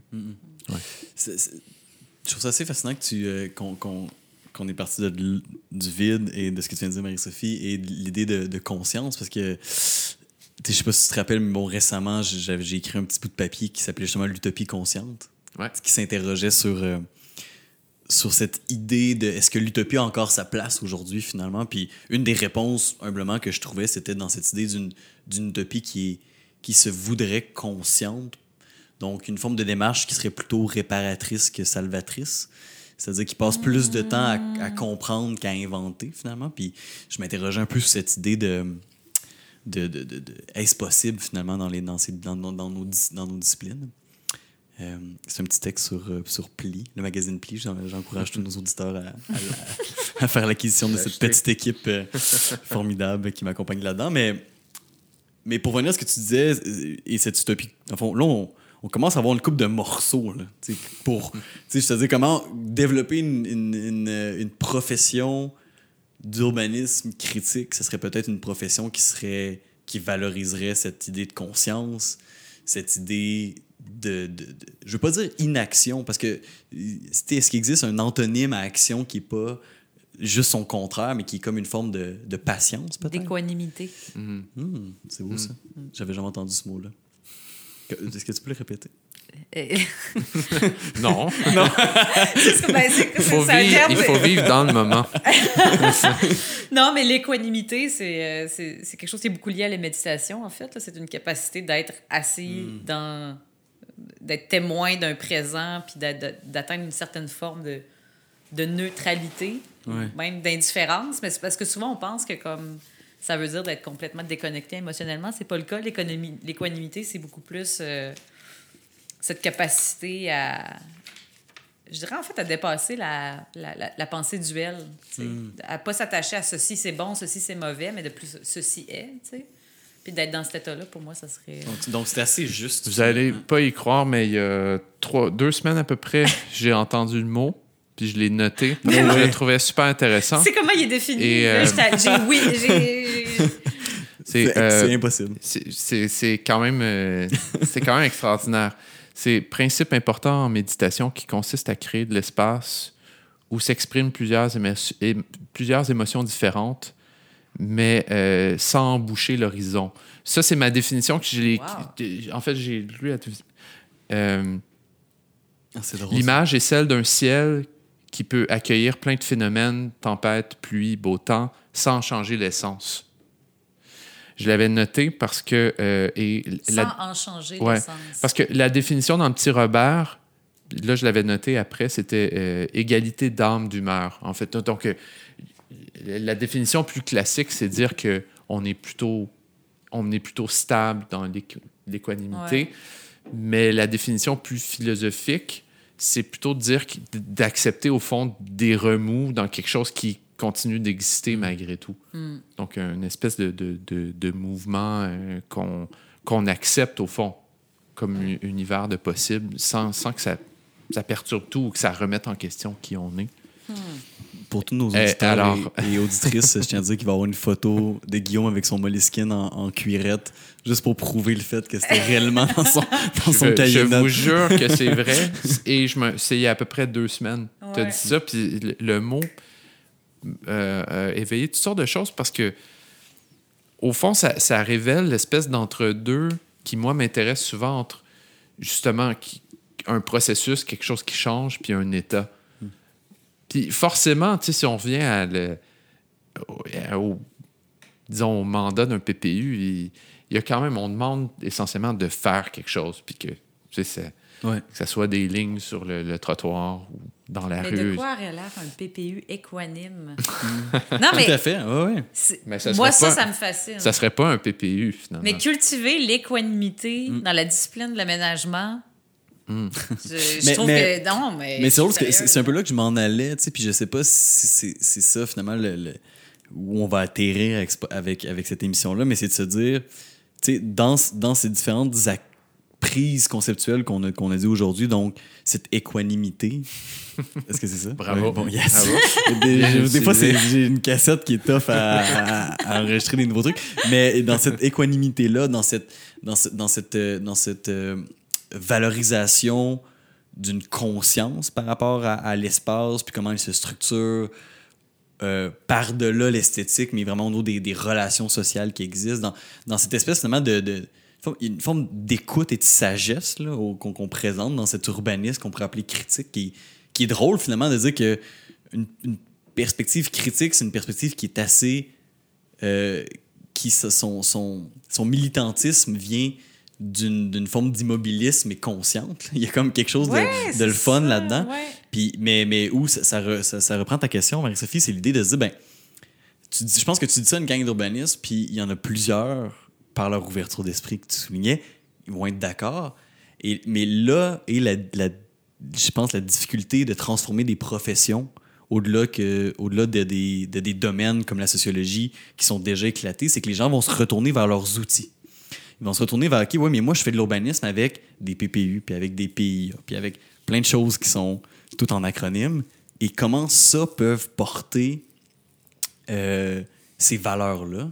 Et je pense que là, on touche, je pense, un enjeu fondamental de l'urbanisme contemporain, c'est de se dire, et là, on, on, parle d'un urbanisme qui serait plus respectueux d'un contexte et de, de, relations sociales, mais si on s'intéresse à un, un, urbanisme qui voudrait dépasser l'idée d'une ville verte, puis qui voudrait avoir des valeurs écocentriques, c'est la, même question se pose. Comment ces outils-là peuvent prendre une nouvelle perspective? Mais je pense que c'est là le travail un peu là, de qu'il faut que les urbanistes se salissent un peu, puis ils se lèvent les manches, puis ils se disent ben hmm. la LAU est peut-être est peut-être désuète, puis comment on fait pour la réinventer selon des perspectives qui sont pas seulement celles qu'on a héritées, tu sais? Mm-hmm. Puis quand tu je, je, sais pas pourquoi le mot tu as dit le mot respectueux tantôt, tu sais? Euh, respectueux des relations qui sont déjà sur le territoire, tu sais? Puis il y a une partie de moi qui était comme mais est-ce qu'on peut aller plus loin que le respect? Est-ce qu'on peut célébrer Ouais ouais les territoires à travers l'intervention urbanistique aussi, tu sais, de comme, ben là, on hmm. s'est assuré que les pauvres ne mangent pas trop de marde puis que ça va bien aller. Est-ce qu'on peut... Oui, oui. Hmm. Mais là, finalement, finalement c'est, Là, je viens de faire un, un, un, un gros geste. Tout le monde à la maison, là, c'était théâtral. C'était mais, mais, tu as tout à fait raison, mais finalement, c'est, cette idée où... Puis on peut même revenir à, à, ce que tu disais tantôt, Guillaume, quand tu parlais... Quand on parlait d'éclatement créatif, pourquoi l'éclatement, cet éclatement-là, est-ce qu'il comme l'épanouissement, est-ce qu'il peut être plus que ponctuel dans des objets? Puis à quoi ça aurait l'air à l'échelle d'un territoire? Puis il y, y, a, plusieurs perches, je pense, conceptuelles qu'on nomme. Qui ouais. ouais je, pense que notre discussion est étonnamment euh, épistémologique, c'est-à-dire que finalement, on s'interroge aussi sur la façon dont on entrevoit les objets. Tout à fait. C'est un peu ça l'épistémologie, c'est l'étude des théories de la connaissance. Puis c'est un petit peu, c'est un peu ça le travail qu'on essaie de faire euh, de fond un peu. Et, euh, je pense que ça revient beaucoup peut-être au fait que euh, l'urbanisme travaille avec des en surplomb toujours. Hein. c'est, le, le, plan, c'est la carte. Hein. c'est ça l'outil finalement, c'est de, de, regarder d'en haut. Mm. Puis je pense que ça reste, nonobstant, dans ce que tu as observé, euh, et cette, cette, espèce de surplomb-là, euh, cette façon-là de, de, voir d'en haut, a de la difficulté à, à, respecter les territoires ou les pratiques déjà, ou même c'est même pas de respecter, ou en fait des, des, des épouser ou de les embrasser, de, de, de faire en sorte que qu'elles se poursuivent, puis éventuellement peut-être qu'elles s'amplifient, ou enfin qu'elles qu soient... Il y a quelque chose qui est... En fait, ce que, ce que tu nommes, mon, mon, mémoire de maîtrise était là-dessus. J'utilisais la, la philosophie de Gilles Deleuze, en fait, pour euh, explorer la possibilité d'une éthique en urbanisme. Puis c'est ce que Deleuze appelle le cadre transcendant dans l'éthique. Mm-hmm. Donc, c'est le, le, plan qui part d'en haut, qui projette euh, un jugement, qui, qui, a des valeurs préétablies, puis qui crée ce que Deleuze appelle des organismes, donc des, des, des entités définies, solides, euh, sur lesquelles il y a un territoire clair. Et le, et en, dialogue avec le plan, ce que Deleuze appelle le plan de transcendance, il y a le plan d'immanence. Ça fait que c'est vraiment ce qui, ce qui émane, en fait, ce qui mm-hmm. part du... Euh, ce, qui, ce qui, part de la terre, ce qui part du territoire, puis ce qui, ce qui crée, ce qui, est, ce qui est peuplé, en fait, parce que Deleuze appelle des corps sans organes. Donc, c'est des organismes qui ont, euh, qui, qui, ont perdu leurs frontières, qui ont perdu leur, euh, leur, leur, caractère sédimenté, leur caractère solide, puis qui coulent, qui sont fluides, comme on dit. Des rhizomes? Hein? le, rhizome se retrouve dans l'idée du, du, plan d'immanence. Puis ça a été vraiment ça, mon mémoire de maîtrise, d'être comme, est-ce que, qu'est-ce qui se passe si l'urbanisme adopte une éthique immanente pour guider sa conduite? Hmm. Et le mémoire s'appelle Le devenir imperceptible de l'urbaniste, parce que je, je, je, pense pas qu'il peut survivre tel qu'on connaît la discipline en ce moment. Et j'ai eu des correcteurs euh, très, très euh, charitables qui étaient comme, c'est un bel exercice, ma belle. Euh, mais quand même, ça, demeure quelque chose qui, qui m'anime profondément de justement approcher ce territoire-là de façon immanente. Les territoires de façon mm. immanente sont tellement. Ils sont pas vides à mes yeux, ils sont tellement chargés de, de relations, de, de, sensibles, de, de, de, tout ce qui, de tout ce qui les tient ensemble. Puis à travers une éthique immanente, pour moi, c'est non seulement on respecte ça, mais on peut même le célébrer. Puis C'est ça qui guide notre, notre, Mais notre- si, si notre- je notre peux, action sur le si- territoire. et si je peux euh, amener un peu de- d'espoir par rapport à tout ça, ce que je constate aussi en enseignant les cours d'introduction en urbanisme, c'est que des discussions que j'ai avec les étudiants, et qui- même qui découvrent là, euh, confusément un peu ce que ce que c'est cette discipline-là, je pense qu'il y a une certaine ouverture de, de ce type-là qui, qui est tout à fait possible. C'est juste que quand on les, quand on les retrouve euh, trois ans plus tard, ou s'ils font la maîtrise, ou peu importe, ou deviennent des professionnels, ils ont été un petit peu endoctrinés. Mais c'est- euh, et, et là, ils ont un regard disciplinaire qui vient d'en haut, où là, on remet en place les concepts. Puis on... Non, non. On dit, tu sais, on va dans sa famille pendant le temps des fêtes, pas cette année, mais les autres années, puis on leur explique comment il faut faire pour aménager le territoire, pour que, pour, euh, pour que le zonage soit bien fait ou qu'il n'y ait pas trop d'étalement aussi. Ça, euh, euh, au, au- point de départ, ils ont des sensibilités qui permettent ces émergences-là. Puis ne serait-ce des fois là, que vous allez rire, mais un étudiant, je critique des, des, des power centers, puis j'ai un étudiant qui, qui sont les espèces de centres d'achat. euh, Ouais, ouais. Puis un étudiant qui lève la main, puis c'est comme, mais pourquoi? Tu sais, comme ça marche, tu sais, moi, quand j'y vais avec mon auto, euh, tu sais, puis dans une perspective super individual- individualiste, ils vont dire, pourquoi ça marche pas, ce territoire-là? Ça pourrait marcher? Non. Puis en tout cas, il y a comme une fraîcheur qui est là, puis là, rapidement, on va leur dire, puis là, c'est la classe Le moyenne qui s'installe c'est comme. C'est ça. C'est comme, non, non, non, non, tu peux pas penser comme ça, c'est c'est mauvais. Puis c'est moi-même qui leur dis d'une certaine façon, mais souvent, je suis désas- Non, mais moi, je veux désarçonné. une célébration histrionique du Smart Center. C'est ça, on, on y est. Tant là. qu'à être, là, on c'est va, ça, là. on va faire. Tu sais, puis on, en- on en parle des fois, c'est des lieux qu'on n'aime pas, puis moi qui ont détruit mon, mon village d'enfance, mais qui, en même temps, qui ont un tel niveau de, de, de- de- de- d'anonymat, puis de, de- c'est tellement générique que c'est comme confortable un peu, c'est comme une, c'est comme une Oui, couverte oui. chaude devant un film Puis plat. j'ai l'impression aussi que ça, ça revient à, à des trucs qu'on disait tout à l'heure sur cette idée de la ville qui, à la fois la ville, comme les réponses en urbanisme, c'est quelque chose qui doit être vu comme comme un- en mouvement, tu sais, puis, puis ils, ils- ils ont des... Ces paysages-là urbains ont, ont une valeur en soi, puis quand tu fouilles leur histoire, c'est beaucoup plus complexe que « Ah, c'est une bonne ou c'est une mauvaise idée », au final, puis- puis, puis, puis Saul, pour venir à ce que tu disais, tu sais, Guillaume, sur, le, sur les étudiants, j'ai l'impression que, tu sais, il y a cette. Dans les points qu'on a nommés pour cette posture critique, peut-être, il y a, euh, tu sais, la, la, le- la germe, je dirais, il y a, le- en tout cas, il y a, du moins, il y a un potentiel, je pense, pro- profond dans les professionnels de l'aménagement à porter ces valeurs-là. Après ça, je pense que, comme tu disais, quand tu es revenu sur la question de l'échelle, et, et aussi, Marie-Sophie, avec, avec, avec, le, avec le clin d'œil, avec ton mémoire, je pense que c'est ça, il y a comme un. Il peut avoir une adhération à ces méthodes-là. Puis c'est drôle, après ça, tu sais, tantôt on a parlé un peu justement de comme, ah, la, question de- d'une terre en jachère, comment ça s'incarne dans la ville. Puis on avait des petits exemples, tu sais. Puis fait que je pense qu'il y a deux, tu sais, on avait des exemples du terrain d'artiste, du terrain de jeu, de, de- de- d'un- d'un terrain vague qui, qui se fait approprier par des, par des soins, peu importe. Je pense qu'il il y a deux défis, peut-être, là, ces urbanistes qui voudraient faire autrement, c'est les outils puis c'est l'échelle. C'est- C'est-à-dire, à l'échelle du terrain, on peut accepter un laisser-aller une fois qu'il est comme encadré d'une certaine façon, puis il est comme, excusez-moi le bon français, mais framé euh, politiquement euh, correct. là. Et, et- mais c'est plus, à dès qu'on dès qu'on on augmente l'échelle et qu'on regarde les outils qu'on a, on- il y a un vertige après ça à, à- à adhérer à tout ce qu'on a dit qui pourrait être de, de transformer une perspective là, de, de l'urbanisme. Mais je pense que c'est toujours là. Je pense que comme ça, on revient, à- on revient à l'idée de la ville, c'est quelque chose qui appartient pas aux urbanistes, qui appartient à tout le monde. Puis cette ville-là, quand la raison pourquoi tu es allé en urbanisme, c'est parce qu'elle te fascinait pour être cette espèce, sans être un hypochondriaque, et qui, se rabat sur des métaphores médicales, mais une espèce d'organisme qui vivait tout seul. Puis moi, c'est un des.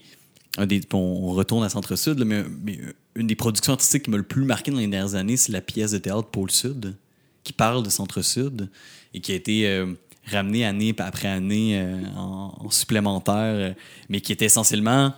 ben, c'est ça. Donc, euh, l'idée était de ramasser des gens de Centre-Sud, de faire une entrevue très ethnographique, anthropologique avec eux sur leur expérience du quartier ou leur expérience, leur biographie.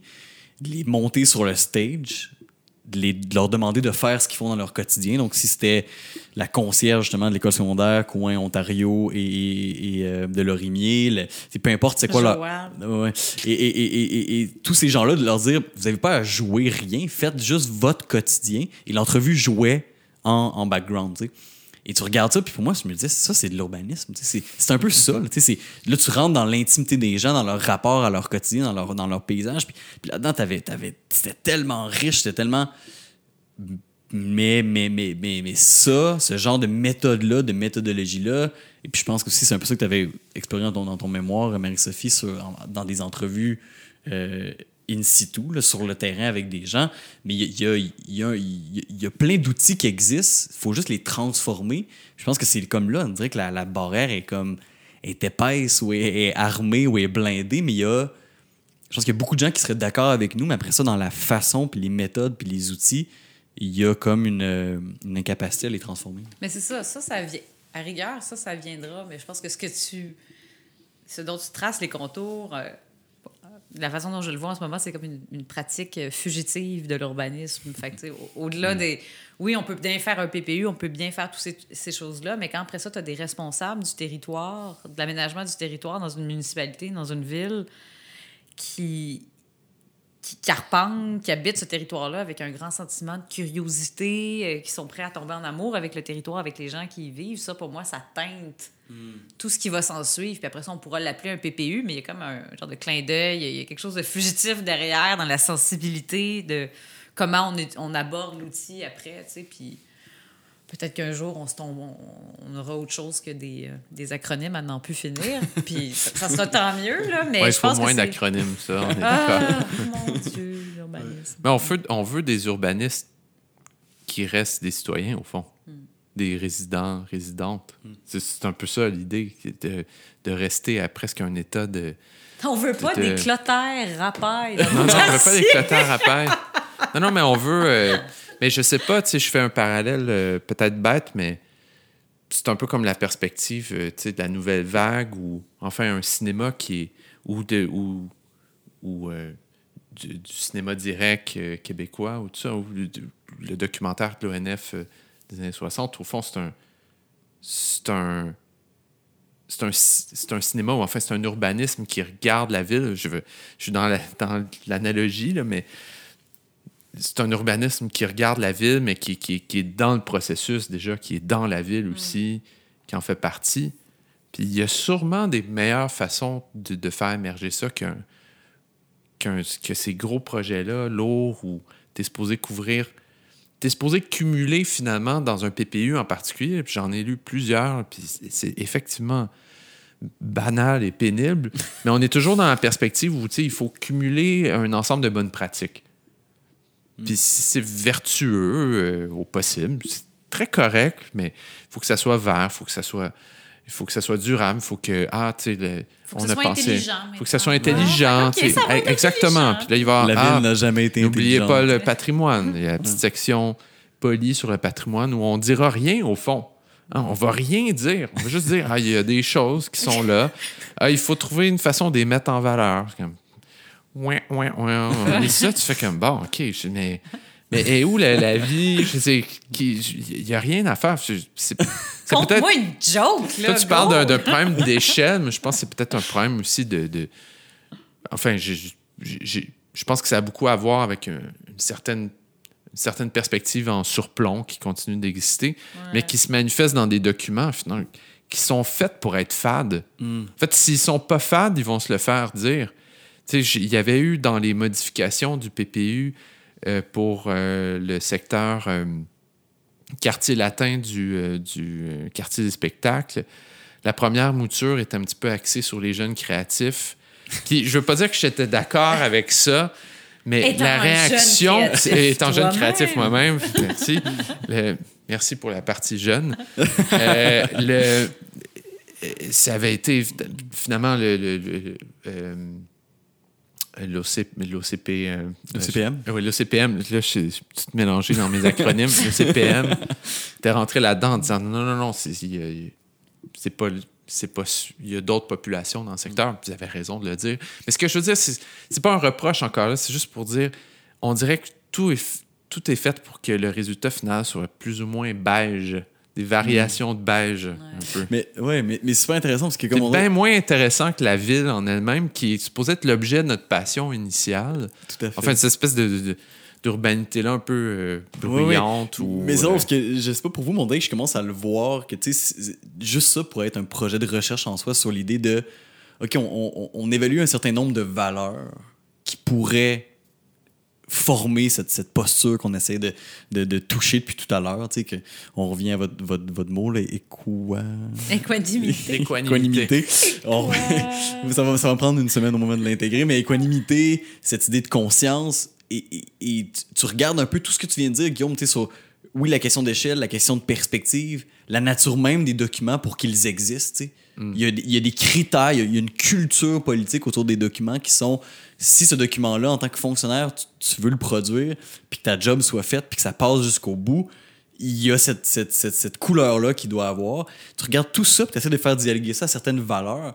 Juste pour moi, là-dedans, il y a comme une, une, une- une révolution bureaucratique un peu à réfléchir qui est, qui, qui, qui, qui est tout à fait concrète. Là. Si certaines personnes vont dire, OK, on est dans une discussion qui, elle, est, comme tu disais tout à l'heure, épistémologique et même théorique, mais il y a, je pense qu'il y a une application qu'on pourrait re- re-regarder tous ces documents, toutes ces façons de faire là, ces pratiques, cette culture-là, finalement, il y a beaucoup de codes qu'on parle qui sont des codes professionnels, mais donc culturels de l'urbanisme, puis les, les, re-questionner au, goût de ces valeurs-là, puis de se dire, ben, qu'est-ce qu'ils peuvent apprendre de ces valeurs-là, comment on peut les transformer, soit les réinventer ou, ou juste les ajuster minimement. Des fois, c'est pas grand-chose, tu sais. Euh, c'est ça, il y a comme un, il y a un potentiel, là. Mm. Ouais, puis qui n'ont rien à voir, ces codes-là n'ont rien à voir avec le fait de. Puis je reviens à mes, mes années de- dans, dans, dans Sainte-Marie, mais qui n'a rien à voir avec toute la richesse de la vie sociale. Un vendredi soir euh, d'été en canicule dans un parc où il y a des, jeux- des jeux d'eau, puis il y a tout- c'est un quartier compliqué, puis il y a toutes sortes d'activités, puis il y a des il y a des deals de drogue, puis il y a- des, des jeunes familles qui se baignent, puis des, des- des étudiants qui sont là, puis il y a une richesse extraordinaire de mélange social avec euh, qui sont en contact avec leur environnement, qui dialoguent avec lui. Il y a de l'éclairage. a- Je, je- je donne l'exemple des jeux d'eau l'été, parce que c'est- quand ils étaient arrivés au parc, là, qui est juste à la sortie de- du pont, là, quand on monte vers, vers Le Sherbrooke. parc des faubourgs. Ouais. Euh, ben, L'autre, euh, tout de suite après, qui est l'ancien. euh, là où il y avait le. Ouais, il y avait le parc des Royaux. Tout de suite après. En tout cas, peu importe. Mais j'ai des souvenirs. euh, puisque les Royaux, c'est celui qui est au coin avec. qui avait le, stade des Royaux. Je pense que celui tout de suite après, un autre nom, à droite. Il y a, y y un peu skatepark, un parc à chiens, puis il y a une coupe Ouais. de... Ah. Il me semble qu'il y a un autre nom, mais peut- peut-être pas, en tout cas. OK, non, mais tu parles de celui qui fait de Rouen, Ontario, de l'Orient. Ouais. Euh, OK. C'est le parc de Rouen. OK. C'est ça son nom, le parc de Rouen. C'est ça, Merci. non. C'est le parc de Rouen. Victoire. Ah, OK. Ah là là. Où j'en ai. J'en étais. Oui, c'est ça. Pas d'émotion. Ce que je voulais dire, c'est qu'il y a une adéquation entre la simplicité du langage d'un PPU versus la richesse culturelle, ethnographique de ce qui peut se passer là en tout moment, en tout cas quand le parc est occupé, même, même pas, qui est infini. Puis si ce vide-là, il existe, il est. En fait, il est, il est- il est tout sauf vide, finalement. C'est c'est une abstraction totale. C'est juste le fait de gens qui n'étaient pas là au, au moment où ça se passait, finalement. C'est ça. Vous étiez Ouais. juste pas là. Vous pas là. Parce que vous étiez Vous à faire votre vu. PPU sur Google Street View. Puis Ouais. c'est ça. Vous n'avez pas été invité au tout ski euh, Mais- à faire votre soirée. À faire, euh, faire votre soirée. Spoken word. Du Spoken word. Mais, Ouais. mais c'est- mais c'est drôle parce que, tu sais, au bout du compte, si on revient au discours du vide, il y a peut-être cette idée-là que, tu sais, la première étape ou le premier défi, c'est de se dire comment ça se fait qu'on n'est pas capable de rendre compte de ces réalités-là. Ouais. Tu sais, peut-être, peut-être, c'est- puis ça, c'est- assez banal comme, comme geste, c'est-à-dire comment ça se fait qu'on n'est pas capable, d'attra- tu sais, à travers une cinquantaine de pages, rendre compte de ces réalités-là qu'on connaît parce qu'on habite le quartier ou parce qu'on l'a marché, on l'a vécu. que ça existe, juste ça, au-delà de réinventer des outils, c'est quand même un défi professionnel qui est en soi intéressant. Je me demande si c'est pas. Puis là, je, je lance peut-être une autre piste, puis on y reviendra, mais je me demande si c'est peut-être parce qu'on. Il y a une certaine littéralité et qui n'est pas acceptée dans, dans- dans ce type d'approche-là. Il faut, qu'il faut que ça soit objectif. Il faut pas que ça soit trop, ça traîne trop dans le détail euh, de la description. Il faut pas que ça soit euh, Ulysse L'observation Joyce, là, qui, qui est juste un roman urbain, juste d'observation. Il faut que ça soit comme clair et- Non, mon, mon tatou est la dernière phrase. de, de, de- d'Ulysse, Oui. c'est vrai? Oui. Qu'est-ce qu'il dit, ton tatou? Et ce, ce, ce, ce, ce- ce livre Ouais. de, se finit par And yes, I said yes, I will, yes. Ah, ben oui, c'est ça qui est, C'est sur une ton grande tatou. célébration de la vie. C'est- Non, on a, on a des contacts. on, on, on, est, il y a quelques mots ou phrases qui nous interpellent les Et deux. l'é- L'équanimité, notamment. Ouais. Et James Joyce. Moi, si, si j'avais envie, puis là, j'ouvre un sujet qu'on n'a absolument pas touché, mais mon, es- mon espoir réside peut-être beaucoup dans, dans tout ce qui est des approches euh, liées au sens, au sensoriel, au-delà de, au-delà de la vision, mais tout ce qui est de, du toucher, du, du- de, la, de la télékinésie, euh, enfin, du, du, du mouvement dans l'espace, euh, des odeurs, tout ça. Je pense qu'il y a peut-être tout un urbanisme là, qui est complètement aveugle à tout un ensemble de sens que, qui, qui, qui font en sorte que la ville se révèle à nous. Puis ça, ça existe tout simplement pas en ce moment. Mais tu sais, je pense que c'est pour aller dans, vraiment dans le point dessus, mais c'est toute la phase où on fait un diagnostic du territoire. Hmm. Puis d'ouvrir la porte à d'autres mé- méthodologies qui sont plus basées sur le sensible, sur l'expérience corporelle, physique, incarnée de la ville. Je pense juste de, de s'ouvrir à des méthodologies comme ça, puis à les, trou- à les considérer comme valides, parce qu'en ce moment, la réalité, c'est qu'il y a tellement de travail d'urbaniste qui se fait sur Google Street View. Non, mais il faut le nommer, c'est complètement C'est fou. inacceptable. Je veux dire, clairement, des plans d'urbanisme qui ont été faits par des firmes qui sont basées à Montréal pour des villages à l'extérieur, puis qui n'ont jamais mis le pied dans ce village-là, puis ça s'est tout fait sur Google Earth. C'est quand même extraordinaire. Je veux dire, ça devrait être au cachot, tout le monde. Ça, ça ne marche Ouais, ouais. pas. Tu peux pas Ouais, faire ça, de un.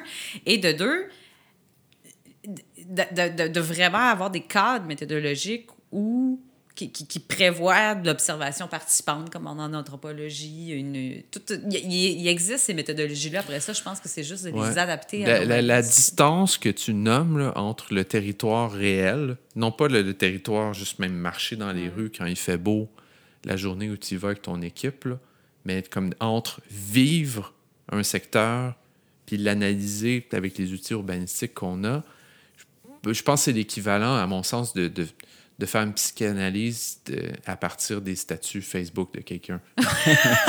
c'est ça la distance. C'est sans fin.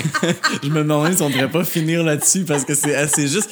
Mais, mais ce qui est assez fou, c'est que les, les méthodes que vous nommez sensorielles ou qui s'intéressent à l'ambiance, ce qu'elles ont en commun, puis je ne vais pas être le gars avec ça, mais ils reviennent aux valeurs qu'on a nommées, ils reviennent à la question du présent puis de la Ouais. conscience. Parce que de s'intéresser au sens t'oblige, en quelque sorte, à, à, à- à t'enraciner dans un moment et donc à le considérer à l'habiter. à l'habiter totalement. Et donc, il y a même là, tu sais, je, je me demande si, tu sais, Guillaume, l'idée de s'intéresser à ça est même pas une espèce de cheval de Troie pour faire valoir ces valeurs-là. C'est-à-dire, ah oui, nous, on s'intéresse à l'ambiance, mais ça devient une espèce de. T'es capable de rallier plein de gens qui vont s'intéresser. Ah oui, ben, c'est c'est cool parce qu'on peut, on peut regarder la conception d'un espace selon comment les gens vont le vivre, blablabla. Mais sans s'en rendre compte, ce qu'ils font réellement, c'est arrêter de penser à la ville dans 70 ans, 50 ans, 25 ans, mais à comme une ville qui est là. tu sais. Et, et- et juste là-dedans, il y a une valeur, je pense. Ouais, je suis d'accord. On devrait. On faut agir sur ce qui est, sur ce qui est là déjà. Le futur, euh, qu'est-ce que ça nous. Qu'est-ce qui nous pend au bout du nez, vraiment? L'équanimité nous dirait on ne sait pas. Il va y avoir des perturbations, les choses vont mal se passer. puis On arrête maintenant? Je pense que ouais, je pense que On tire la plug. on tire la plug. On, on- on en reparlera. Ce n'est que partie remise. c'est bon. Carte bâtie est une idée originale de Guillaume Métier et Émile Forêt. Réalisation et mise en ligne, Maude Cournoyer. Graphisme, Dominique Etier. Nous remercions chaleureusement Microclimat, le réseau VRM, Philippe Roberge, Feu Doux ainsi que Grosse Boîte.